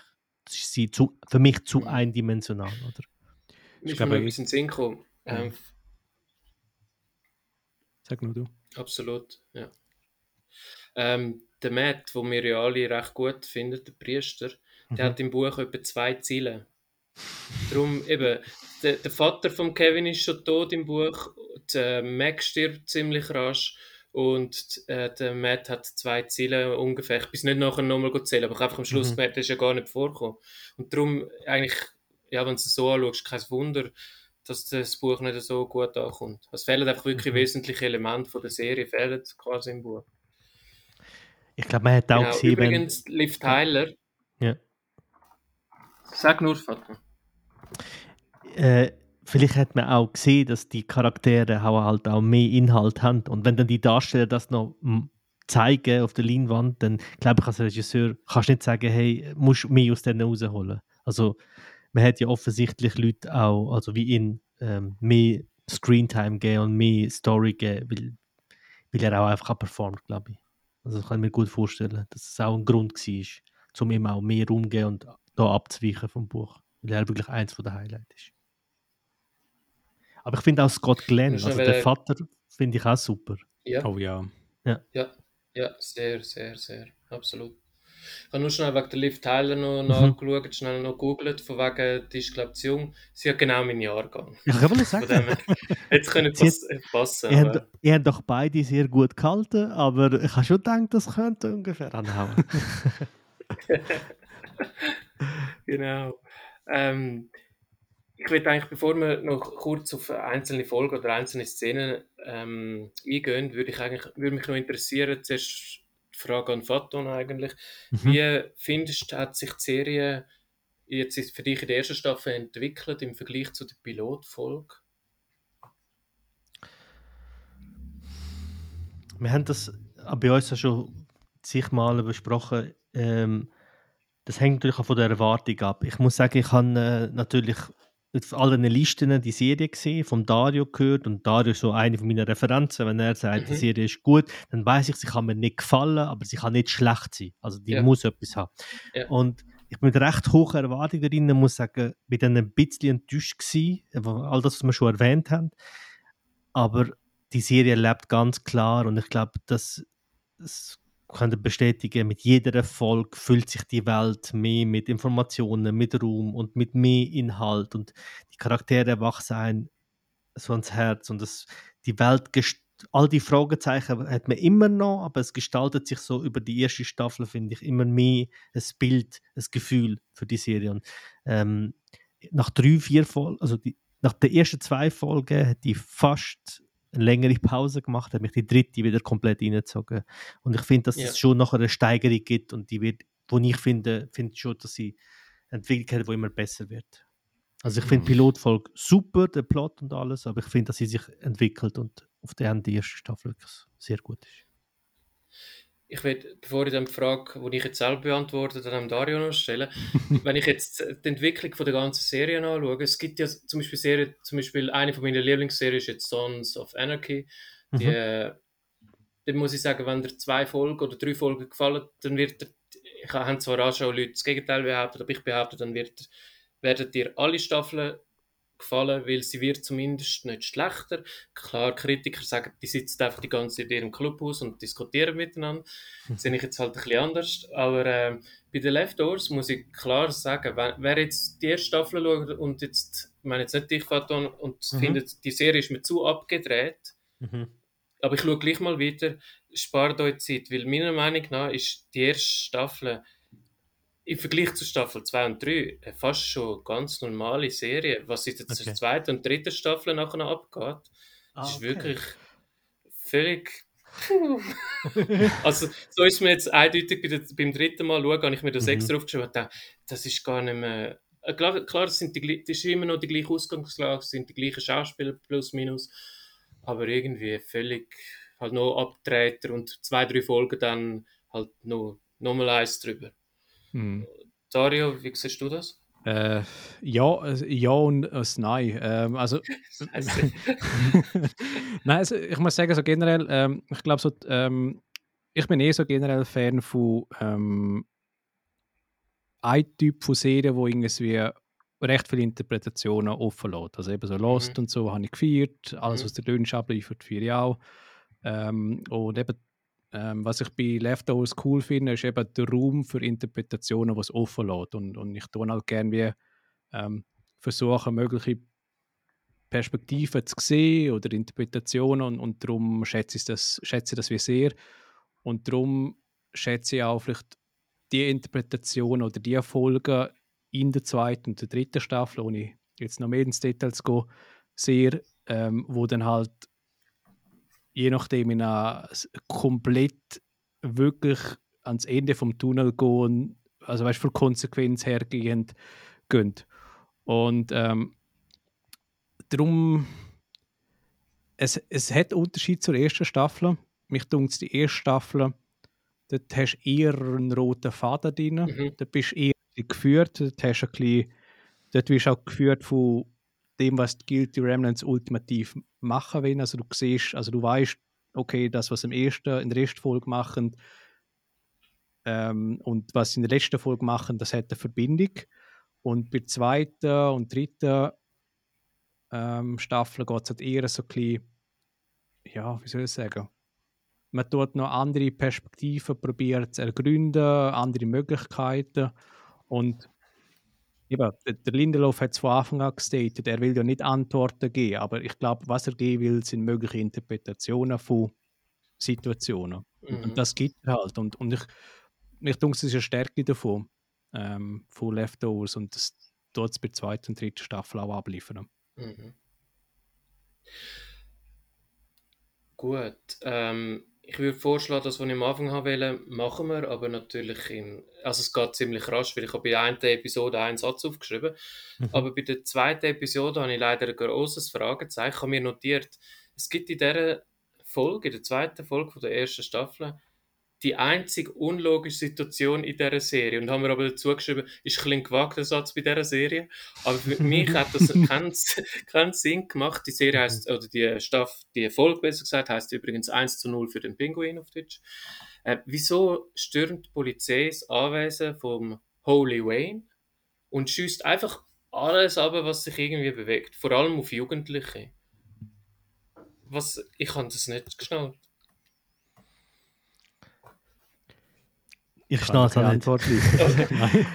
Also, das ist etwas, Dank. sich auch durch die Serie zieht. Und ich bin noch nicht sicher nach der ersten Staffel, ob das gewollt ist oder ob das teilweise, also teilweise wie es kommt zu Situationen, wo es Chaos gibt und wie die Polizisten, wie Regierungen, wie Leute reagieren, macht für mich nicht so viel Sinn. Und das ist dort der Moment, wo ich auch denke, das ist voll überzogen und wieso genau Gewalt und wieso passiert das jetzt genau? Und klar kann man sagen, wir sind nicht in dieser Situation heute. Wir wissen ja nicht. Vielleicht nach Corona wissen wir, was, zu was Leute fähig sind, wenn's, äh, wenn die Gesellschaft am Zusammenbrechen ist oder wenn du nicht mehr weißt, vor allem, ob das wiederkommt. Das ist mhm. etwas, was mir nach der ersten Staffel geblieben ist. Oder? Äh, nicht, nicht, nur die Angst, wo sind die Leute, sondern das könnte ja immer wieder passieren. Oder? Und die Angst, dass ein nächster Virus kommt und uns wieder die einsperrt oder was auch immer mit uns macht, noch, noch schlimmer ist zu uns und noch mehr yeah. Leute tötet, ist die yeah. Angst immer noch da. Und das kann natürlich mit Leuten auch mit Polizisten und mit allen etwas machen und psychologisch, aber trotzdem ist mir ähnlich durchgegangen. Ich habe nicht ganz verstanden, wieso. Ja, ich, ich glaube, es ist jetzt die Schwierigkeit, oder? Die, die, die Serie tut er ja etwas Unerklärliches präsentieren und die Leute in der Serie müssen das Unerklärliche erklären will oder sie versuchen es zu mhm. erklären. Mhm. Und wir als Außenstehende, die ja nicht Teil davon sind, sind ja noch weiter davon entfernt. Also wir haben ja noch mehr den Disconnect. Und ich glaube, darum, wenn er halt wie eben so Sachen passieren, wo eben noch, noch unerklärlicher sind oder noch irgendwie nicht nachvollziehbar sind, dann zieht einem das vielleicht noch mehr raus. Und ja, eben, ich, ohne jetzt irgendwie eine, bestimmte Szene im Kopf zu haben, es gibt, glaube ich, noch weitere Szenen, wo ich denke, muss jetzt das so, oder hm. sind jetzt die wirklich so dort die Situation sie jetzt so fertig machen, äh, gibt das wirklich so einen Glaubensverlust, weil jetzt 140 Millionen Leute vor drei Jahren weggegangen sind. Mhm. Und zum Teil habe ich das Gefühl, kann, kann ich mich wenig in die Personen hineinversetzen. Genau, ja. Mhm. Und das ist das, was ich gesagt habe, wo ich gesagt habe, lass nochmal einen Writer nochmal drüber gehen. Ich weiß nicht, wie gut das Buch ist, ob das jetzt äh, etwas ist, wo man sagt, hey, das sind. Aber ich, ich merke schon, dass da, und du sagst, es ist ja viel umgeschrieben wurde, mhm. und ich habe mir schon gedacht, ah, das wird in meiner Top 5 Serie gibt es so etwas nicht. Also es gibt ja, nicht so mhm, etwas ja. komplett Unlogisches oder mhm, auch ein mhm. Satz, wo fällt. Ich meine, wir haben schon hundertmal bei uns Succession besprochen, wo ständig Sachen mhm. fallen, wo irgendwie im Verhältnis nicht so viel Sinn machen, aber in dieser Welt macht das voll Sinn. Und ich kann mhm. nachvollziehen, wieso sie das so handeln. Und bei dieser Serie gibt es, bei Leftovers gibt es Momente, wo ich denke, du hast mir jetzt nicht gezeigt, wieso die Person so reagiert. Das habe ich nicht ganz gesehen. Das hat es auch wieder da sehr selten und in kleinem mhm. Rahmen, aber ja. Und es ist, glaube ich, auch schwierig, wird zu wissen, will die Serie jetzt realistisch sein? Mhm. Oder ist das gleich ja. in einer Traumwelt und, und ist, das ist alles passiert nicht echt? Mhm. Also weißt, das ist auch irgendwie wieder so, das ist halt auch wieder Raum für Interpretation. Mhm. Ist mit der, sind die anderen Leute quasi geblieben oder sind sie wie weggegangen? Oder? Ja. Nicht die 140 Millionen sind quasi geblieben, sondern die anderen sind weggegangen. Mhm. Können es auch so betrachten und dann machen vielleicht gewisse Ereignisse wieder mehr Sinn. Mhm. Aber mhm. ja, ist halt schwierig, oder? Weil du kannst nicht, du erkennst es nicht. Mhm. Mhm. Aber immerhin hat der Kevin seine Toastscheibe wieder gefunden. Yay. Ja, das stimmt. sehr lustige Szene, oder sehr lustige Szene mit dem Toaster, genau. Ich habe nämlich im Kopf gehabt, dass er sie nicht mehr findet, ehrlich gesagt. Als es dann passiert. Ähm, ja, die dritte Episode haben wir schon ein, zwei Mal erwähnt. Zwei Boote und ein Hubschrauber. Das mhm. ist eben mhm. die Folge, wo es ums Leben vom Pfarrer oder vom Priester, Pfarrer Matt Jameson geht. Und ich habe dort habe ich so einen coolen Dialog gefunden, wo er ein Mädchen besucht, Emily im Spital, wo er aber nicht kennt, oder sie ihn zumindest nicht. Sie ist im Koma gelegen. Und Bett ist dann leer und wir haben schon Schlimmes. Und dann fragt er der Pfleger wo ist das Mädchen? Und dann sagt der Pfleger, ja, es geht ihr besser. Und der Pfarrer, ah, super, wir haben für sie gebetet heute Morgen. Und der Pfleger sagt dann ganz trocken, ja, aber es ist schon letzte Nacht aufgewacht. Und das habe ich so geil gefunden. Ja. Ja. Und, ja, und halt, wie er um seine Frau pflegt, wo ja, ja im Art sie hat gerade die Augen einmal offen, oder? So sie, glaube ich. Ja, genau, mhm. so in einem Wachkoma, oder wie man dann genau. will sagen. Und ja, und er hat, also in dieser Serie, er zieht als Bach wirklich an, weil er einfach jedem hilft. Es ist wirklich furchtbar. Es sind sicher sieben Szenen in dieser ganzen Serie, wo er einfach wieder der, der Verarscht ist, wie der andere hat will helfen, wie dort, wo er im Casino Geld gibt. Dann wird der zuerst überfallen, dann kommt er aber wieder an sein Geld und dann ist er aber schlussendlich gleich zu spät, um das Geld für seine Kille dann der Bank zu zahlen, weil er halt äh, von einem Überfall her im Krankenhaus ein paar Tage äh, gelegen ist und das auch nicht mitbekommt. Und es ist ausschließlich eine Episode mit dem Fahrer gewesen, außer dass noch kurz gezeigt wird, dass es offenbar eine Firma gibt und das habe ich das ist eine von der creepy Szenen für mich in dieser Serie, dass es eine Firma gibt, wo so quasi von den Verschwundenen so Puppen herstellen, oder? Mm. Genau, ja. Aber wir sind uns einig, oder? die Folge ist schon recht, recht stark gewesen. Herausragend wieder stark. Definitiv, ja. Gut. Dann bei der vier, jetzt kommen die Folgen, wo ich eigentlich nur noch ein. Ah, ich muss aber dazu sagen, ich bin, glaube Folge 4 bis 6 habe ich, glaube ein bisschen verpennt und, und habe es dann nicht nochmal geschaut. ähm, bei der vierten Episode, die heißt Wo ist Jesus, habe ich mir nur aufgeschrieben, Kevin lernt Nora kennen. Ah, ja, ja, genau. Mhm. mhm. Und das ist, glaube ich, das ist sie in der Schule. Im Scheidungsgericht, glaube ich, oder? Ah, ja, genau, genau. Stimmt. Stimmt. Genau. Ist, ist, da kommt aber nicht die Szene vor, wo man sie kennenlernt mit, mit, der, mit der Weste. Nein, das kommt vorher. Das kommt, kommt das vorher? Die ja. Szene. Ja. Okay. Äh, sie sehen sich, glaube ich, auch vorher irgendwo in der Stadt. Ich habe sie jetzt gerade frisch geschaut, ich muss gerade mal überlegen. Äh, sie treffen sich, glaube vorher in der Stadt, aber so richtig Gespräche, das ist bei der Scheidungsanwalt, äh, ah, also ja. beim Scheidungsamt dort, beim, vor Gericht, wo wo es auch einen Moment gibt mit ihr, wo sehr stark ist, wo er sagt, äh, was machst du? Und sie sagt irgendwie, komm mit, wir gehen nach Miami. Go to Miami. Und er sagt, ja, ich kann nicht, I have a daughter. Und sie sagt, fuck your daughter, oder scheiß auf deine Tochter. und beide sind so dort und ich bin auch als Zuschauer und sie checkt so, okay, was haben die jetzt gerade gesagt? Okay, uh, okay, und Gott. Und äh, das sind schon so David Lynch-Momente. Die Serie hat auch so David Lynch-Momente, ja, so dieses schon. Gefühl von, das Unerwartete passiert. Und das ist, ähm, das gibt es bei ihr auch. Das kann sie einfach auch super, das haben wir schon erwähnt. Das spielt sie halt auch einfach super. Und er schaut wieder natürlich so, wie er immer drin schaut, der Serie, irgendwie so, so beide Augenbrauen so zusammen und so. Er checkt gar nicht, dreht sich dann so theatralisch um und geht. Aber sie, sie läuft so wie weg und du siehst ihre Unsicherheit und ihr Gefühl und sie verschwindet. Und ähm, mhm. sehr, sehr starke Szene. Ja. Mhm. Dann in der Mitte von der Staffel, in der fünften Episode, wo heißt Gladys, da gibt es sicher mit eine von der härtesten Szenen in der ganzen Serie. Mhm. Schon wo, zu Beginn. Genau, wo ich tue jetzt keine Details verraten, aber es wird einfach äh, Sektenfrau stirbt und wird getötet. Und äh, ja, das ist wirklich. Also, es ist ja etwas, wo man, wo man sich, wenn man es hört oder in der Zeitung liest, dann macht man sich schon das Bild und dann, wenn es halt präsentiert bekommst, dann denkst du, hey, nein, das ist doch eigentlich barbarisch. Oder? Haben ihr das gut präsentiert gefunden?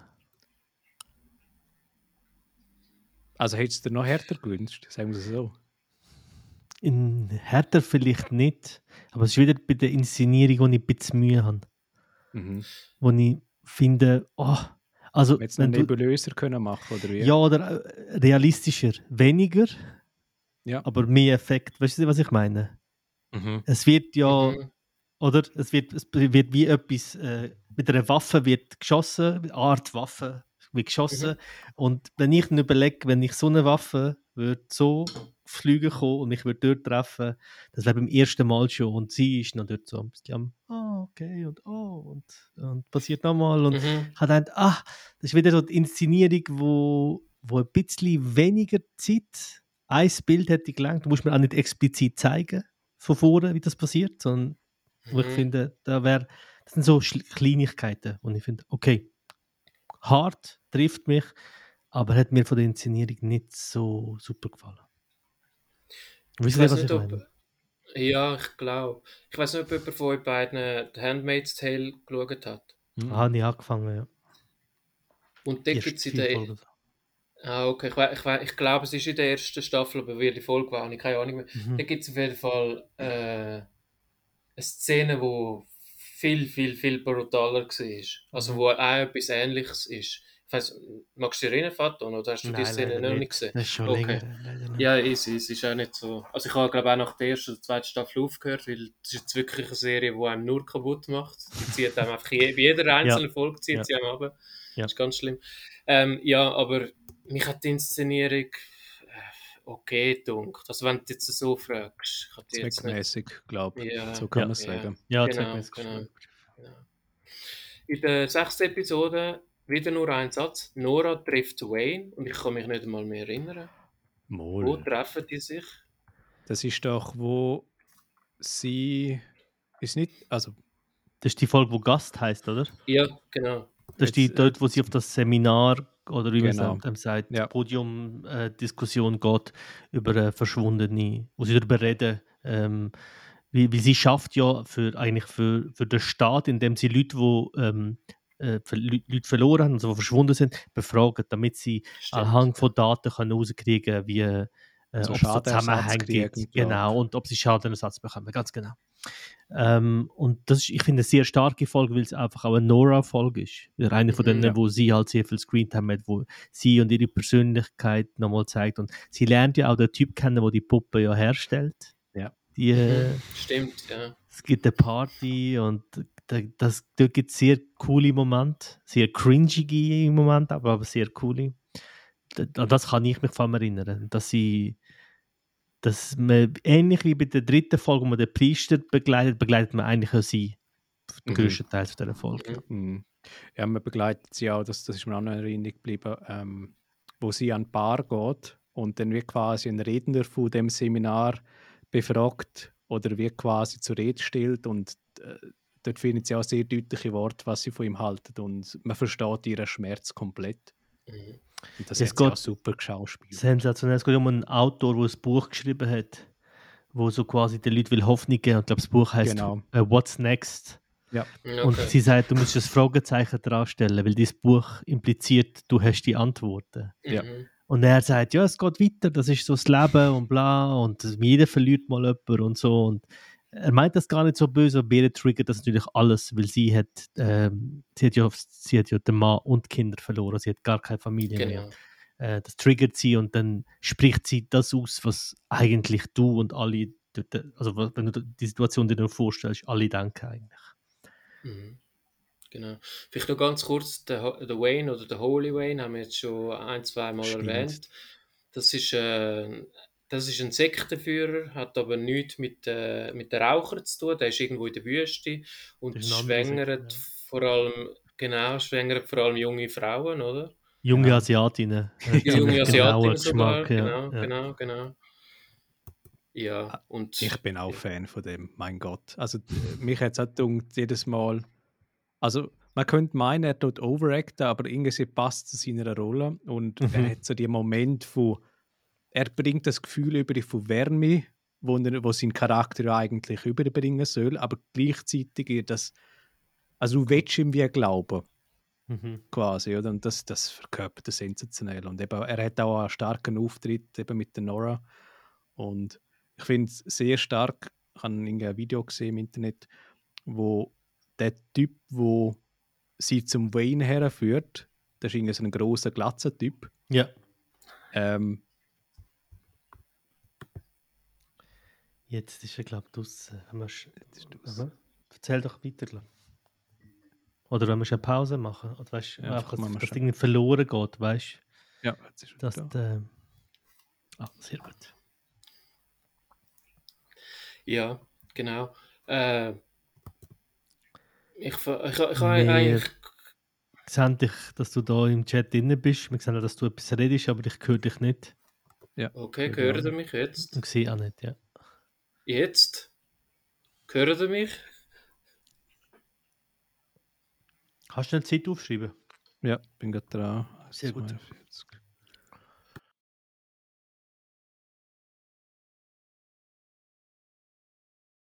42. Nebenbei bin ich am Essen, sorry. So, das ist kein Problem. ist auch eine lange Folge. So, das Voll bin ich wieder zurück. Meine Internetleitung hat wieder mal schlapp gemacht, aber ich hoffe, es geht jetzt für den Rest von der Folge noch so sauber durch. Ähm, genau, wir sind beim Wayne gewesen. Nachher habe ich nur noch Raumschiffstimmen gehört, aber ich glaube, ihr habt den Wayne erklärt, oder? Soweit. Genau. einfach Genau. nur gesagt, dass der Wayne eben ähm, die Wärme, die er überbringen soll als Charakter, bringt er, also bringt der Schauspieler zu, zu mehr als 100% über. Mhm. Ähm, und eben haben noch gesagt, dass äh, eben die Szene, so, ich finde den Kontrast in der Szene so stark, wo äh, eben der Glatzer-Typ sie zum Nora zum Wayne herführt und dann dort der Wayne ja quasi seine Umarmung machen, sein, sein Stick quasi, den er macht. Und im Hintergrund siehst du Mhm. einfach den Glatzer-Typ, der das Ganze wahrscheinlich so dutzendfach mitgemacht hat, Mhm. einfach so quasi, ja, schießt ihn ein bisschen an, dass er das wieder mitmachen muss, oder? Mhm. Mhm. Aber gleich könnte es der Wahrheit entsprechen, das, was der Wayne quasi liefert. Die Erlösung, oder? Er verspricht ja, dass er den Leuten Angst nimmt, indem er sie Und umarmt. den Schmerz wegnimmt. den Schmerz genau. wegnimmt, Mhm. genau. Und Genau. ähm, das scheint ja auch offensichtlich bei vielen Leuten auch irgendwie zu funktionieren.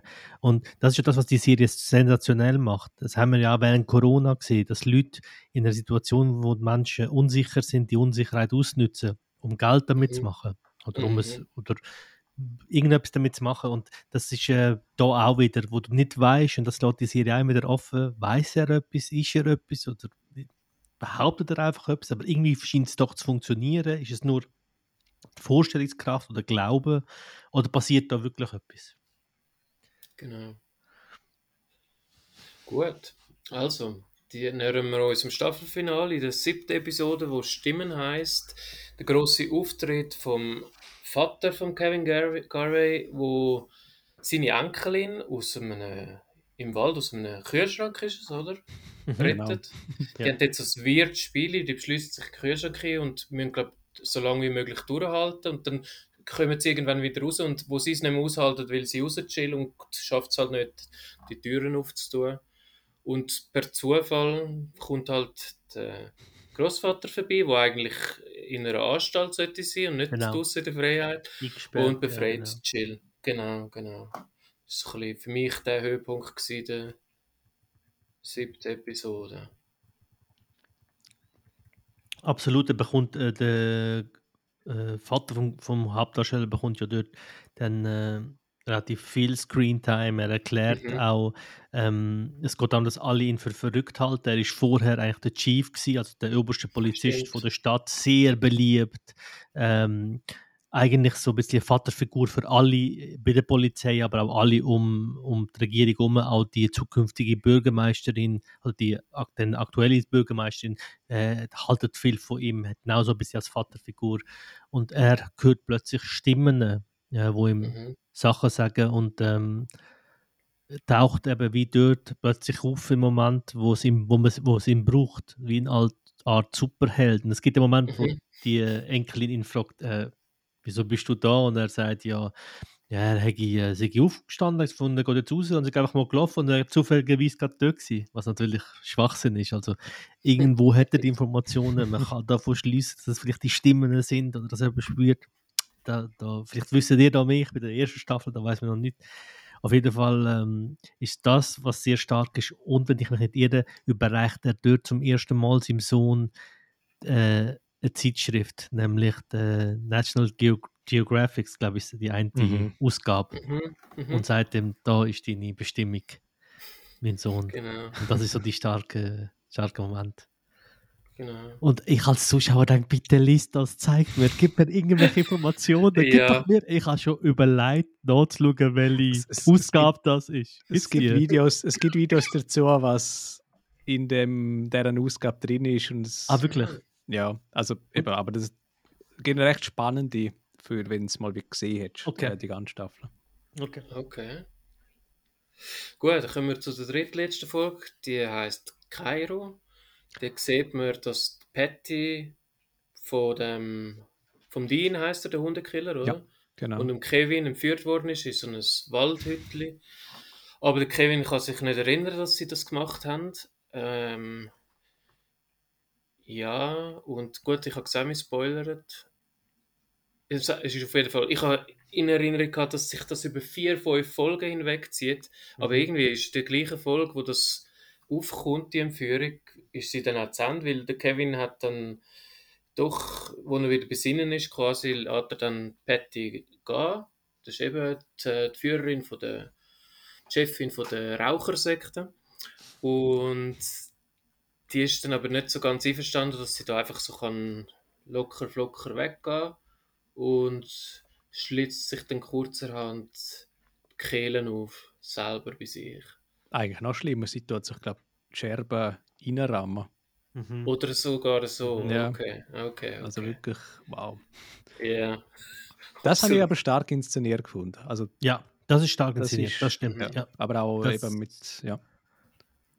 Das muss ich sagen, das habe ich wieder sehr stark gefunden. Ähm, Mhm. vor allem ist die Folge für mich so stark gewesen, weil sie weil sie ja mit ihm, also weil sie zusammen ja diskutieren, was sie Sekte soll und, und äh, sie erklärt ein bisschen, was, ihr, was ihre Intention ist und sie, sie erklärt auch, äh, wie, was passiert ist, wo die eine Person von der Sekte gestorben ist, wie das Wasser war. Also es, kommen, es machen die Serie dauernd. Fragezeichen, dann wieder, wieder da kriegst du einen Snack, da kriegst du einen Snack, da kriegst du einen Snack. Du kriegst so ein paar Snacks über. Und äh, sie spielt dort zum Beispiel sehr stark. Also das, was ich am Anfang kritisiert habe, bei ihr, was ich jetzt langweilig gefunden habe, habe ich auch wieder gefunden, dass sie dort sehr, sehr gut performt.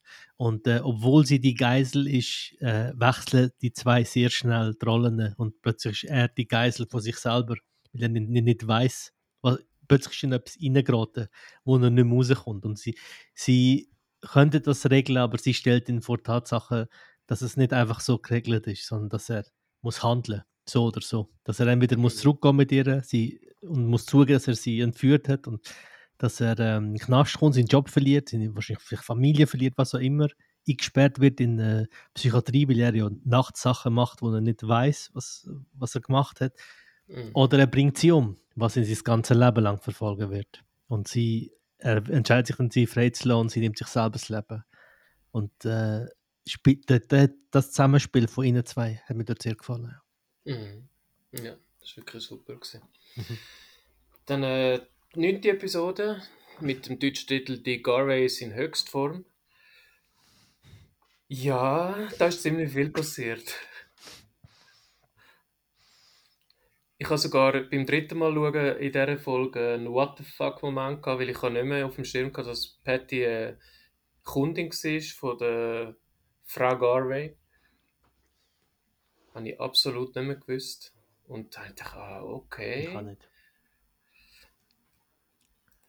Was, was ist sonst noch passiert? Ja, in den letzten drei Minuten sieht man noch, wie äh,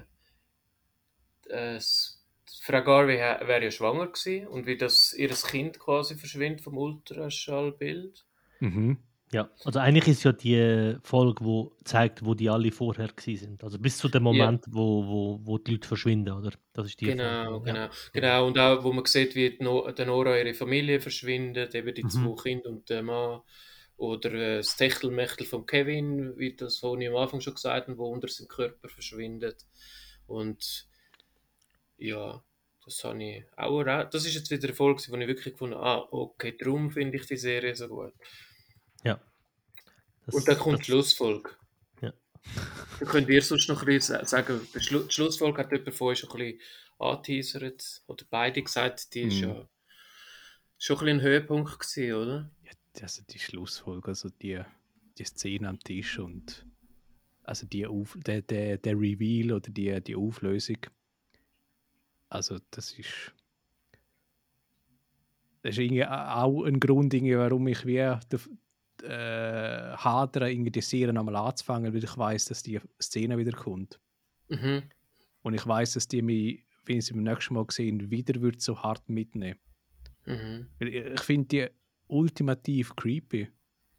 Also es Mhm. ist ja eigentlich vom Stilmittel her, also da ist jetzt die Inszenierung wieder Hammer gewesen, oder ist eigentlich ein, eine extrem einfache Idee, aber so perfekt umgesetzt. Also ich, die Szene kann ich wirklich in den höchsten Tönen loben. Mhm. Haben wir das aufgeschrieben? Creepy, ja, auf jeden Fall. Und w- was ich für eine herausragende Szene, die haben vielleicht gar nicht auf dem Schirm oder vielleicht auch schon äh, mir aufgeschrieben haben. Ich bin jetzt nicht ein riesen Metallica-Fan, Oh, ja, aber ja. Die, ist die Szene, wo äh, Nothing Else Matters gespielt wird in einer Giga-Version. ja. Klassisch immer. Ja. Und, genau, und Chill, ja, ist jetzt halt auch bei diesen, da habe ich es genannt, Weißgewändern, ist jetzt halt auch bei diesen Rauchern dabei. Mhm. Und das habe ich recht gut. Also ich habe mir jenstes da aufgeschrieben. Und wir müssen auch nicht jede Szene ja verraten, einfach die, die einem gerade noch in den Sinn kommt. Ja, ist halt also der, eben der ultimative What the fuck-Moment, oder? Yeah. Der, der, Plan von, den, von dieser Nicht-Sekte wird halt enthüllt und man, man, es erschließt sich, was so die einzelnen Szenen, die so ein bisschen angeteasert worden sind, ähm, ja, was sie halt gemacht haben, oder? Sie haben halt wirklich so glaube alle Verstorbenen genommen. Ähm, glaube ich auch aus den Originalkleidern organisiert. Ähm, und dann haben sie die, die Leute halt wie nachmachen lassen und halt am Zeitpunkt, wo sie halt eher verschwunden sind, hat man sie wieder platziert, oder? Und das haben sie, glaube ich, in der Nacht- und Nebelaktion gemacht und es hat wirklich so ja, harte Szenen gehabt. Es hat auch die harte Szene drin gehabt, ich weiß es auch noch, von dem, wo äh, die Isonomie äh, 21, glaube hat. Ähm, also ein bisschen benachteiligt ist geistig, ist doch auch der verschwunden und den haben sie, glaube auch wieder hervorgebracht. Mhm. Und das ist auch so eine, weil du siehst so die ausgestellte Puppe und eben es, es, es ist so entfernt Menschen ähnlich, aber dann eben gleich nicht und ja, eben so creepy. Mhm. Und alles sind sie halt wie will alle Hoffnung nehmen die Sekte. Und das haben sie, mhm. glaube ich, da, oder sie haben einen Spiegel vorhalten, den Leuten, die gleich wie nicht haben wollen, ja, wo haben wollen vergessen, oder? Und sie haben halt das ultimative Ding gebraucht, dass sie nicht vergessen tun. Mhm. Ähm, vielleicht noch kurz zu einem, bevor ich nachher über die zweite und dritte Staffel noch etwas sage, weil der Faton die ja nicht gesehen hat. Ich tue nur ganz grob etwas sagen und vielleicht zwei, drei Szenen, die ich einfach muss erwähnen, die aber e-, völlig egal sind für die Handlung. Das ist völlig egal. Es sind wirklich, ich glaube, ich, ich, ich schaffe das ohne dir irgendwie das Alles zu verderben. Okay. Das passt. Ähm, vielleicht noch schnell ein Fazit von uns generell zu der, zu deren ersten Staffel. Ich glaube, dass der Grund, wieso die Serie so hoch gehandelt ist, ist, weil sie in so vielen Sachen über Grenzen hinausgeht, Sachen neu macht, mit einem spielt. Ähm, die Serie hat, hat finde ich, nicht, ist nicht Blockbuster, Netflix-mäßig, dass du da reinschaust und da vor drinnen bist, sondern die fordert ein, oder? Aber äh, genau das zeichnet sie aus. Und ich finde, die erste Staffel kann man das so zusammenfassen. Ich muss aber auch sagen, dass sie auch, also jeder, der die Folge lässt und sich Gedanken darüber macht, die Serie zu schauen, zieht es einfach durch, kann ich euch sagen. es ist amix langatmig, es ist der Anfang, äh, man muss sich darauf einlassen und man muss, das finde ich, das ist schade, dass ich das vorher nicht gewusst habe, ist, man muss wissen, es werden Fragen beantwortet und sehr viele Fragen auch nicht beantwortet. Und mit der Ungewissenheit spielen. Das ist, was die Serie ausmacht. Und nicht das, was ich irgendwie das Gefühl am Anfang hatte, okay, jetzt baut man da ein Spannungsfeld auf, noch größer, noch größer, noch größer, um ein Finale zu kriegen, äh, dass es nicht das ist, sondern dass es genau das ist, was in der Gesellschaft immer ist, nämlich, dass man auf sehr viele wichtige Fragen bis heute keine Antworten hat. Mhm. Und das schafft die Serie und ist deshalb eine von der etwas vom Besten, was ich gesehen habe, muss ich sagen, in Serie. Muss ich sagen. Und ich schaue sicher weiter. Ich werde sicher in den nächsten zwei Staffeln schauen. Zum Glück. ja, es ist wirklich, ähm, wie du gesagt hast, es ist eine Serie, die dich fordert, ähm, zum Teil überfordert. Ähm, ich glaube, das ja. ist auch bewusst. Ähm, und eben, ja, wie du auch gesagt hast, man muss sich darauf einlassen, man muss sich ähm, ich glaube, man muss sich die Gedanken vielleicht auch dann nachher machen, wenn man Erfolge gesehen hat. Man muss sie vielleicht auch mal verdauen, ein bisschen wirken lassen. Ähm, und eben, ich finde, das habe ich auch schon mehrmals gesagt, eben, dass, dass eben gleich nicht Antworten geliefert werden, aber dennoch Fragen aufgeworfen werden oder dass, dass es dann das gleich wagt, ähm, finde ich stark. Ähm, ich finde auch, ähm, und, und das ist jetzt auch schon ein Hint auf die zweite und dritte Staffel, ohne zu spoilern, ähm, Serie wird dann auch irgendwann wirklich so selbstironisch was sie wie an Fragen aufwirft und, und wie man es interpretieren kann. Das finde ich dann, das ist auch eine Stärke hinten raus ähm, wo ich finde, es macht es zum Teil recht charmant. Und ich weiß nicht, ob die eine Szene ähm, noch in der ersten Staffel stattfindet, wo es wie Es geht um ein Telefon, wo wie ergründet wird, was die Ursache könnte sein. Weißt du das gerade, Christoph? Ist das in der ersten Staffel oder ist das erst später? Ich glaube nicht, dass das ist. Ich weiß, ich kenne die Szene gerade, habe ich nicht vor Augen, aber ich glaube nicht, dass das in der ersten Staffel Okay, war. gut. Aber Sagt mir jetzt ja, gerade nichts, ja. okay, gut. Dann gehe ich nicht weiter darauf ein, aber das nimmt so die gewisse Selbstironie auf und äh, ja, macht eine Szene damit. Okay. Mhm. Weil der Humor, da muss ich sagen, dort hätte ich auch, also dort gibt es sehr, viele sehr lustige Momente, aber amix auch wieder, wo ich denke, ah, damit ist vielleicht jemand, der sonst Komödien eher schreibt oder wo mal bald Jokes schreibt oder wo mal eine ironische Komö äh, schwarze Komödie gemacht hat, weil das, die Chance besteht bei dieser Serie, finde ich sehr oft, wo man noch die können das ein bisschen noch schleifen, das gefällt mir nicht immer, aber wenn es Momente gibt, die super lustig sind, wo du auch schon erwähnt hast, Christoph. Aber da. Da also kommt es noch mehr. Anscheinend habe ich auch gehört. Also, da habe ich Ja. gehört, da kommt noch mehr. Ich rede von der ersten Staffel, vielleicht ist es noch Absolut, wichtig. absolut. Ja, ja. Nein, doch, ich glaube, das wird dir dann, der Punkt wird dir dann besser gefallen. Ob das andere besser gefällt, weiß ich dann nicht.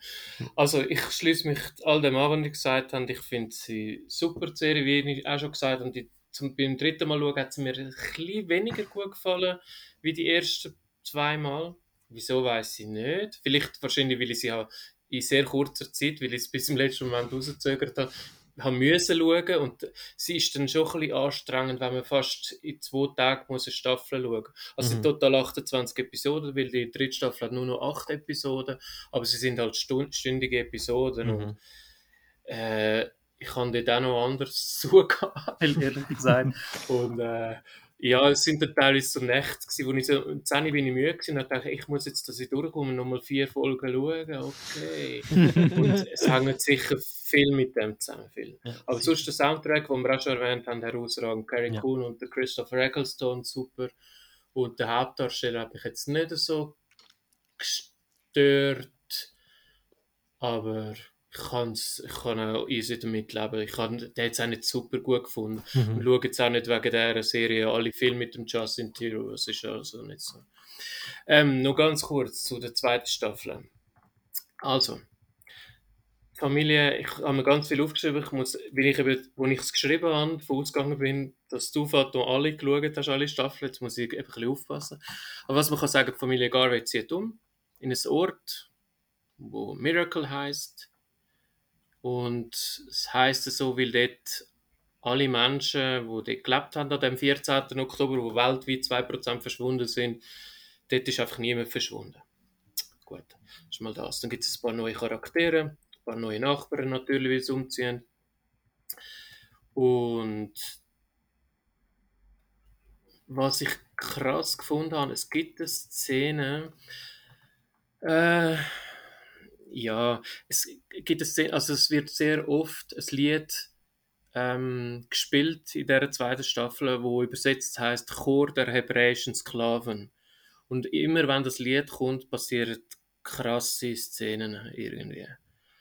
Mhm. Auch im Zusammenhang mit einem Pädophilen etc. ist jetzt, ja, wie gesagt, ich finde, es ist nicht, das sagt, ihm jetzt nicht, das sagt einem jetzt nicht, wenn man die Folge noch nicht gesehen hat. Äh, die Megan kommt ein bisschen, eben die Liv Tyler kommt ein bisschen größere Rollen über. Hat ein paar kr- krasse Szenen, vor allem eine Szene. Und ah, da habe ich mir noch den ganzen Liedtext übersetzt. Ja, und mehr will ich zu der zweiten Staffel nicht sagen, außer dass ich mir aufgeschrieben habe, Staffel 2 ist gegenüber Staffel 1 einfach fucking crazy. Und ja, genau. Definitiv. Und zu der Staffel 3, da habe ich mir glaube nur Sachen aufgeschrieben, um einfach die Abgefahrenheit von dieser Serie noch mal ein bisschen zum Ausdruck zu bringen. Es gibt dann einen Zeitsprung, das ist auch nicht so wichtig. Ähm, der Hundekiller, der Dino, Staffel 1 kommt wieder und er bringt ähm, Kevin ein abissenes Sandwich von einem Senator aus Wyoming und der Kevin soll es untersuchen lassen auf Hunde-DNA. Stimmt. Genau. Dann geht es noch weiter in die, in die äh, Zukunft dann zwischendurch. Es ist dann alles nicht, nicht mehr wahnsinnig chronologisch ähm, erzählt. Der Kevin entwickelt auch ganz eine spezielle Sexpraktik. Ist auch nicht so relevant für die ganze Serie, aber es ist mir auch aufgefallen. Der Kevin Senior kommt noch ein bisschen größere Rollen wieder rüber. Und irgendwann taucht dann auch noch ein Typ auf, der sich Gott nennt. Und ähm, es gibt eine Szene in irgendeiner Folge, ich sage nicht in welcher, wo irgendein Charakter, ein männlicher aus dieser Serie, muss in, einen, in so, einen, so einen Raum, wo sehr gut gesichert ist und als quasi letzter Schlüssel, um die Tür aufzutun, muss er seinen Penis auf so eine Dings, so eine Fo auf irgendein so Teil legen, einfach, dass man weiß, ah, er ist wirklich, da lange der Scan von den Augen und so nicht mehr, sondern sie müssen irgendwie den, seinen Penis wiegen oder keine ja. Ahnung was. Ja, und das, das ist, ja. das ist auch ein Inside-Joke, wenn man es dann die Hintergründe, wenn man okay. den Dialekt liest. genau. Und Dialoge sind mir nochmal äh, speziell gegen Ende von der dritten Staffel nochmal ins Ohr gestochen, sage ich mal. Die sind wirklich nochmal extrem krass. Mhm. Und ja, teilweise auch. Zum Glück habe ich gewusst, was auf mich zukommt, bin ich ein bisschen vorbereitet gewesen. Ich glaube, als ich das erste Mal geschaut habe, haben wir die Dialoge recht kaputt gemacht. Und ja, es hat wirklich ziemlich viel abgedreht, die Episode in Staffel 2 und vor allem 3. Yes, und ich glaube, also eben, wenn man sie sieht, dann erkennt man sie. Also das, das, mhm. das ist definitiv so. Und was man auch noch ja. sagen kann, es gibt coole Intros in Staffel 2 und 3. Ähm, Voll, ohne, ohne, weit, ohne, ohne, nicht, ohne nicht weiter ins Detail zu gehen. Ähm, aber wenn man es dann sieht, dann weiß ich, was ich angesprochen habe. Mhm. Ich freue mich. aber nicht, nicht gespoilert, oder? Ähm, nein, nicht groß. Nein, nein, nein. Nicht, okay. nicht kritisch. gut. Ähm, sehr gut. Ähm, vielleicht, ja, ich glaube, das Fazit müssen wir nicht mehr ziehen. Das haben wir nach der ersten Staffel schon gesagt. Willst du schon etwas sagen zu Staffel 2 und 3, Dario? Nein, also ist eigentlich gerade auf den Punkt gebracht. Eben abdreht, ähm, weiterhin sehr extrem, ähm, ist zu empfehlen, wenn man, also wenn man die erste Staffel schon gut findet, finden wir die zweite, die dritte auch gut. Mhm. Super. Weißt ähm, ja. Sorry, Sag. meine Stimme gerade verloren. Weiß man, wieso es eigentlich nur drei Staffeln sind? Das weiß man, glaube ich, nicht wirklich, oder? Ist nicht der, was ist das nächste Projekt vom Lindelof nach Leftovers? Game of Thrones wahrscheinlich, oder? Mhm könnte ein Grund sein, dass er abgesprungen ist, so ähnlich wie es dann bei Game of Thrones der Fall war, als er zu Star Wars gegangen ist. Ja. Okay. Okay. Könnte man vorstellen. Ja, aber ich, ich weiß ja nicht, ich nur drei Staffeln sind. Sind sie raus? Geht es auch so? Ja, definitiv. Ja. ja, das ist perfekt so, wie sie da steht, ist die Serie. Ja. Das ist wirklich obwohl, es gibt ja manchmal eine Serie, die ich liebe, wo ich denke, ja, ich hätte schon mal gerne zwei, drei weitere Staffeln oder so, aber da auf mhm. keinen mhm. Fall. Nein, nein, niemals. Ja, ja. Wird dann niemand ja. machen. Ähm, Unterschied Filmserie tun wir dann mal besprechen, wenn Zoe dabei ist, um sie vielleicht dann doch noch ein bisschen auf den Geschmack von Serien zu bringen. Sie versteht das, das nicht, sie findet sie findet, bei den Leftovers hat sie gefunden, ja, die machen das schon gut. Sie hat die erste Folge offenbar geschaut, hat sie mir gesagt. Ich bin aber nicht mhm. sicher, ob das wirklich stimmt. Ob sie alles geschaut hat, auf jeden Fall. auf jeden Fall hat sie ähm, dann gefunden, das ist eben so eine typische Serie, die baut so eine Spannung auf und so. Und da habe ich so mhm. gedacht, äh, irgendwie finde ich das eben bei dieser Serie jetzt nicht unbedingt. Also, sie hat jetzt für mich nicht den typischen Spannungsbogen, wie es andere Serien, viele andere Serien haben. Aber es, es geht, aber weißt du, das Lustige ist, nein, das komme ich am Schluss dazu, das ist dann Schlusspunkt. Eben, ich betone mal, sie hat nicht gerne Serien. Ich komme nachher dann zu der Auflösung. Ähm, mhm. Wir kommen dann fast schon zum Schluss. Vielleicht noch, was wir einmal noch ähm, als vorletzten Punkt in unseren Folgen haben, ist noch irgendwelche Tipps für unsere Zuhörerinnen und Zuhörer, das kann ein Tipp sein, was demnächst im Kino kommt. Es kann sein ein Film, den man vor 20 Jahren gesehen hat und wo man findet, den will man mal ein bisschen promoten. Wisst ihr da gerade irgendetwas? Ich fange sonst mal an. Ich ja, habe mir etwas aufgeschrieben. Es ist wieder mal ein Arte-Tipp, haben wir sogar von unseren Gästen schon am Anfang gehabt. Und zwar am Sonntag, am 27. März, also vermutlich für euch, wenn ihr die Folge ganz schnell leset, heute oder morgen, ich glaube, wir bringen es am Samstag raus, läuft auf Arte ein sehr untypischer Film für Arte, nämlich Death Proof. Wird uh. aus meiner Sicht völlig zu Unrecht als schlechtester Tarantino-Film bezeichnet. Und ich finde, der Film macht mir mega viel Spaß. Ich habe den damals im Kino gesehen, nach oder vor Planet Terror. Das ist ja miteinander im Kino gekommen, gleichzeitig mehr oder weniger als Double Feature.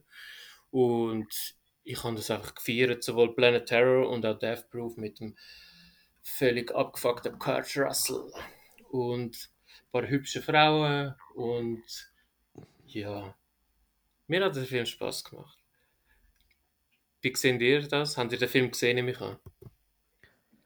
Vor Ewigkeit dann gesehen, Paul. Aber ich, ich weiß im Fall nicht mehr, was es geht. Es geht um das Auto, glaube ich, und Füße. Zwei Fetisch, die der äh, Tarantino ab, ab, abwickelt. Der einzige genau, Tarantino, den genau. ich noch nie gesehen habe bei mir. Darum ja. gerade super Tipp, den will ich in dem Fall mal schauen. Ja, ich kann dir nicht mal sagen, genau. wieso. Das ist irgendwie damals sind wir untergegangen und dann haben mir Leute gesagt, das ist nicht so gut und ich habe wie Schiss gehabt, oh ja. nein, und jetzt, jetzt, jetzt bin ich so weit weg davon, dass ich einfach mal schaue. Ich habe jetzt gerade auf meine Liste da. Ja, Genau, eben wie gesagt, am Sonntag kommt er. Ich weiß nicht mehr, ich glaube, Viertel ab acht, ich bin aber nicht mehr ganz sicher. Und ich verstehe es auch, wenn der viele Tarantino-Fans nicht gut findet. Aber ich habe halt Spaß gehabt. Und ich habe jetzt zum Beispiel bei dem Spaß gehabt und bei Hateful Eight habe ich keinen Spaß gehabt. Und darum mhm. ist für mich eindeutig nicht Death Proof der schlechteste. Darum, ja. Von Tarantino. Ist euch noch etwas in den Sinn gekommen? Äh, ich muss, hat es schon bei uns erwähnt, aber erwähnt es trotzdem nochmal auch da. Ich finde, dass äh, die Wannensee-Konferenz, ähm, äh, wo auf ZDF Mediathek zur Verfügung steht, die, den Film kann man unbedingt schauen. Für die, die nicht wissen, es geht um die äh, Konferenz, wo die Nazis mhm. während dem Zweiten Weltkrieg beschlossen haben, wie sie die 11 Millionen Juden wollen töten und das Ganze wollen äh, administrativ und äh, etc. Wollen, wollen abwickeln. Es ist eigentlich ein Meeting in äh, Berlin, in der, in der Wannensee Villa. Und das würde ich gerne mitbringen, weil ich finde, äh, so hart das Thema auch ist, umso wichtiger ist es, dass wir gerade in Zeiten jetzt auch vom Krieg wieder daran erinnern, ähm, was dort passiert ist und was, was, es was es macht, wenn Menschen, andere Menschen nicht mehr als Lebewesen, sondern nur als als Gegner oder als Feind oder als Virus oder was auch immer. Mhm. Sehr wichtiger und super gemachter Film vom ZDF. Okay, habe ich noch nicht gesehen, aber Definitiv. habe ich ja, auch schon gehört. Aber ich, ja. Mhm. ja, ein Stichwort Zweiter Weltkrieg. Ähm, bis am 31. März läuft auf Netflix noch Schindlers Liste. Ähm, Klassiker aus den 90er Jahren, Spielberg-Verfilmung.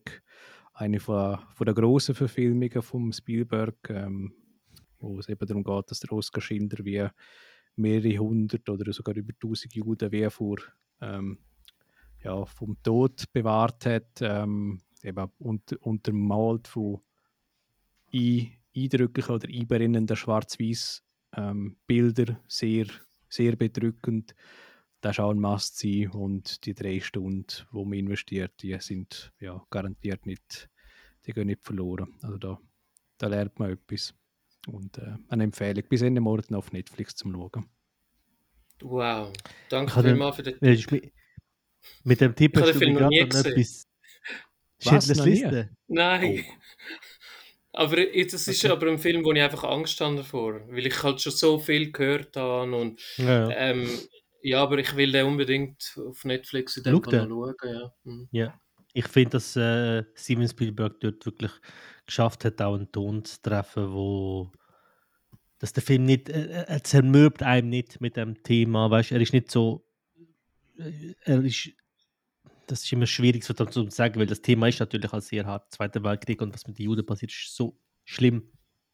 Aber der Film schafft äh, eine Atmosphäre, die einzigartig ist. Ich habe weil ich mir gerade in den Sinn gekommen, gerade letzte haben sie äh, Denzel Washington gefragt, wieso er für irgendein Filmprojekt, das er hatte, einen schwarzen Regisseur hat wollen. Ob sie da auch ein Wissen hätte können sein. Wieso muss der schwarz sein? Und er hat gesagt, it's about culture, not color. Und er hat dann das Beispiel gebracht, er hat gesagt, Steven Spielberg macht Schindlers Liste. Und mhm. Martin Scorsese macht Goodfellas. Klar könnten beide die anderen Filme auch machen, aber es ist die Culture Und Mhm. ah, ich einen schwarzen Regisseur wollen, weil der Film, den er gemacht hat, äh, die Inszenierung, die er gemacht hat, ist um eine schwarze Familie gegangen. Und er hat gesagt, das ist nur um das Kulturelle zu verstehen, musst du jemanden haben, der die Kultur kennt. Darum geht es. It's about culture. Und darum finde ich den Steven Spielberg-Film, äh, ist in der Liste, auch aus Sicht von, von einer jüdischen, also einem jüdischen Regisseur das gesehen, sehr beeindruckend. Mhm. Gut. Schöne Tipps. Ziehen Sie euch rein, liebe Zuhörerinnen und Zuhörer. Da bleibt mir als zweitletztes nur noch einen Ausblick geben auf die nächste Folge. Zoe hat das Thema gewählt. Wir reden nächstes Mal über eine Serie. Frag mich nicht nach der Logik von der Zoe. Und zwar über die Thriller-Serie Ein Teil von ihr. Ähm, auf Netflix läuft die mit der Toni Collette. Und es geht um irgendeinen Anschlag in Norwegen. Mehr weiß sie noch nicht. Zoe hat schon mindestens vier Folgen davon gesehen. Sie hat Albträume davon bekommen. Und, aber scheinbar, also guter gut. Natur, ja, sie, sie ist Fakt auf jeden Fall. Und offenbar hat sie auch nicht gern so Krimi und Thriller und ist schon gar nicht in Serienform. Aber wie gesagt, der Vorschlag ist von ihr gekommen. Ich, hätte, Okay. ich wäre nie auf die Serie gestoßen. Und über die reden wir nächstes Mal. Und ich hoffe, sie macht mir Spaß, weil ich muss irgendwann noch acht Stunden finden, um die zu schauen. Schlaf ist überbewertet. Ja, ich weiß, keine Ahnung, keine Ahnung. Scha also Ähm, ich finde es schade, dass so heute nicht dabei war. Sie muss natürlich Ja. nicht, aber das nicht das Thema ist, ist voll easy. Aber ähm, ich finde eben, wie du es gesagt hast, die ganze Culture, ich finde es immer noch interessant, die weibliche Sicht auf Sachen Mhm. zu sehen. Und ähm, wenn wir Leftovers, ich bin überzeugt davon, dass wenn wir Leftovers schauen, das was anderes mit uns macht, als, allein schon als Männer, ähm, als wenn das noch so ihre Sicht gewesen wäre. Ich Mhm. verstehe es, dass sie keinen Bock hat und dass sie nach der ersten Folge gesagt hey, ist nicht mein Ding. Aber ich hoffe, dass wir irgendwann mal wieder dazukommen, weil gerade im Podcast-Game und gerade in dem Filmgenre finde ich schon cool, dass es immer mehr Frauen gibt und finde cool, dass du, den, dass du den Podcast auch mit der Zoe machst. Mhm, Hast schon ein paar Mal reingelassen und finde ihre Inputs Yeah. super, ja. Ja, manchmal, also ich weiß nicht, haben ähm, oder hast du die Folge gehört, wo es um Kamerageräusch gegangen ist? Nein, leider noch nicht. Okay. Wie da hat der Alex uns geschrieben, weil es ist darum gegangen, weil Zoe, Zoe hat behauptet, es, wir haben über die schwarze Spinne, den Schweizer Film, geredet Mhm. und ich habe dann die Synchronisation ist asynchron, also die Lippe und das gesprochene Wort ist asynchron gewesen. Und ich bin der Hälfte raus, Skandal, ich habe über den Film geredet, wo ich zur Hälfte rausgegangen bin. Und ich habe das erst während der Aufnahme der Zoe gesagt und habe gemeint, Zoe regt sich künstlich auf. Und sie hat noch eine halbe Stunde später hat sie mir geschrieben, sie können es nicht fassen, dass ich rausgelaufen sei bei einem Film, wo wir darüber reden. Und sie hat dann eben der Folge steif und fest behauptet, wo ich gesagt habe, das sei eben, sie haben sie Hochdeutsch gedreht, aber gewisse haben dann äh, die Mundart-Version nasynchronisiert. Ja. Und sie hat gesagt, das macht man bei jedem Film nasynchronisieren. Und ich habe dann irgendwann so nach einer halben Minute gesagt, ja, ich lade mal die Meinung. Und der Alex von Sinneswiss, liebe Grüße, äh, hat mir eine Nachricht geschickt, liebe Grüße Zoe. Ähm, so viel, zum, so viel sage ich zu ihrer Meinung, jeder Film wird nasynchronisiert und dann hat er einfach 100 Lachsmileys oder so geschickt. und das ist jetzt so ein bisschen der Running Gag zwischen der Zoe und mir. Okay. Genau. Also, liebe Filmpaten, ich danke euch ganz, ganz viel mal für eine Marathonfolge. Es sind ziemlich genau zweieinhalb Stunden. Ich Cool. habe es mega lässig gefunden. Voll. Voll. Und ja, vielleicht wieder mal bei uns, dann mit der Zoe oder dann wieder mal bei euch oder was auch immer. Oder bei einem Filmquiz wieder mal. Das wäre auch Wer weiß, ja. ob sich Sinneswiss wieder mal getraut. Sie haben ja das letzte Mal auch wieder verloren und obwohl ihr nicht Gegner gewesen sind. Ja, da zeichnet sich ein Trend ab. Ja, irgendwie schon, genau. Nein, danke vielmals Cool. und bis ein anderes Mal und gute Zeit auch unseren Zuhörerinnen und Zuhörern.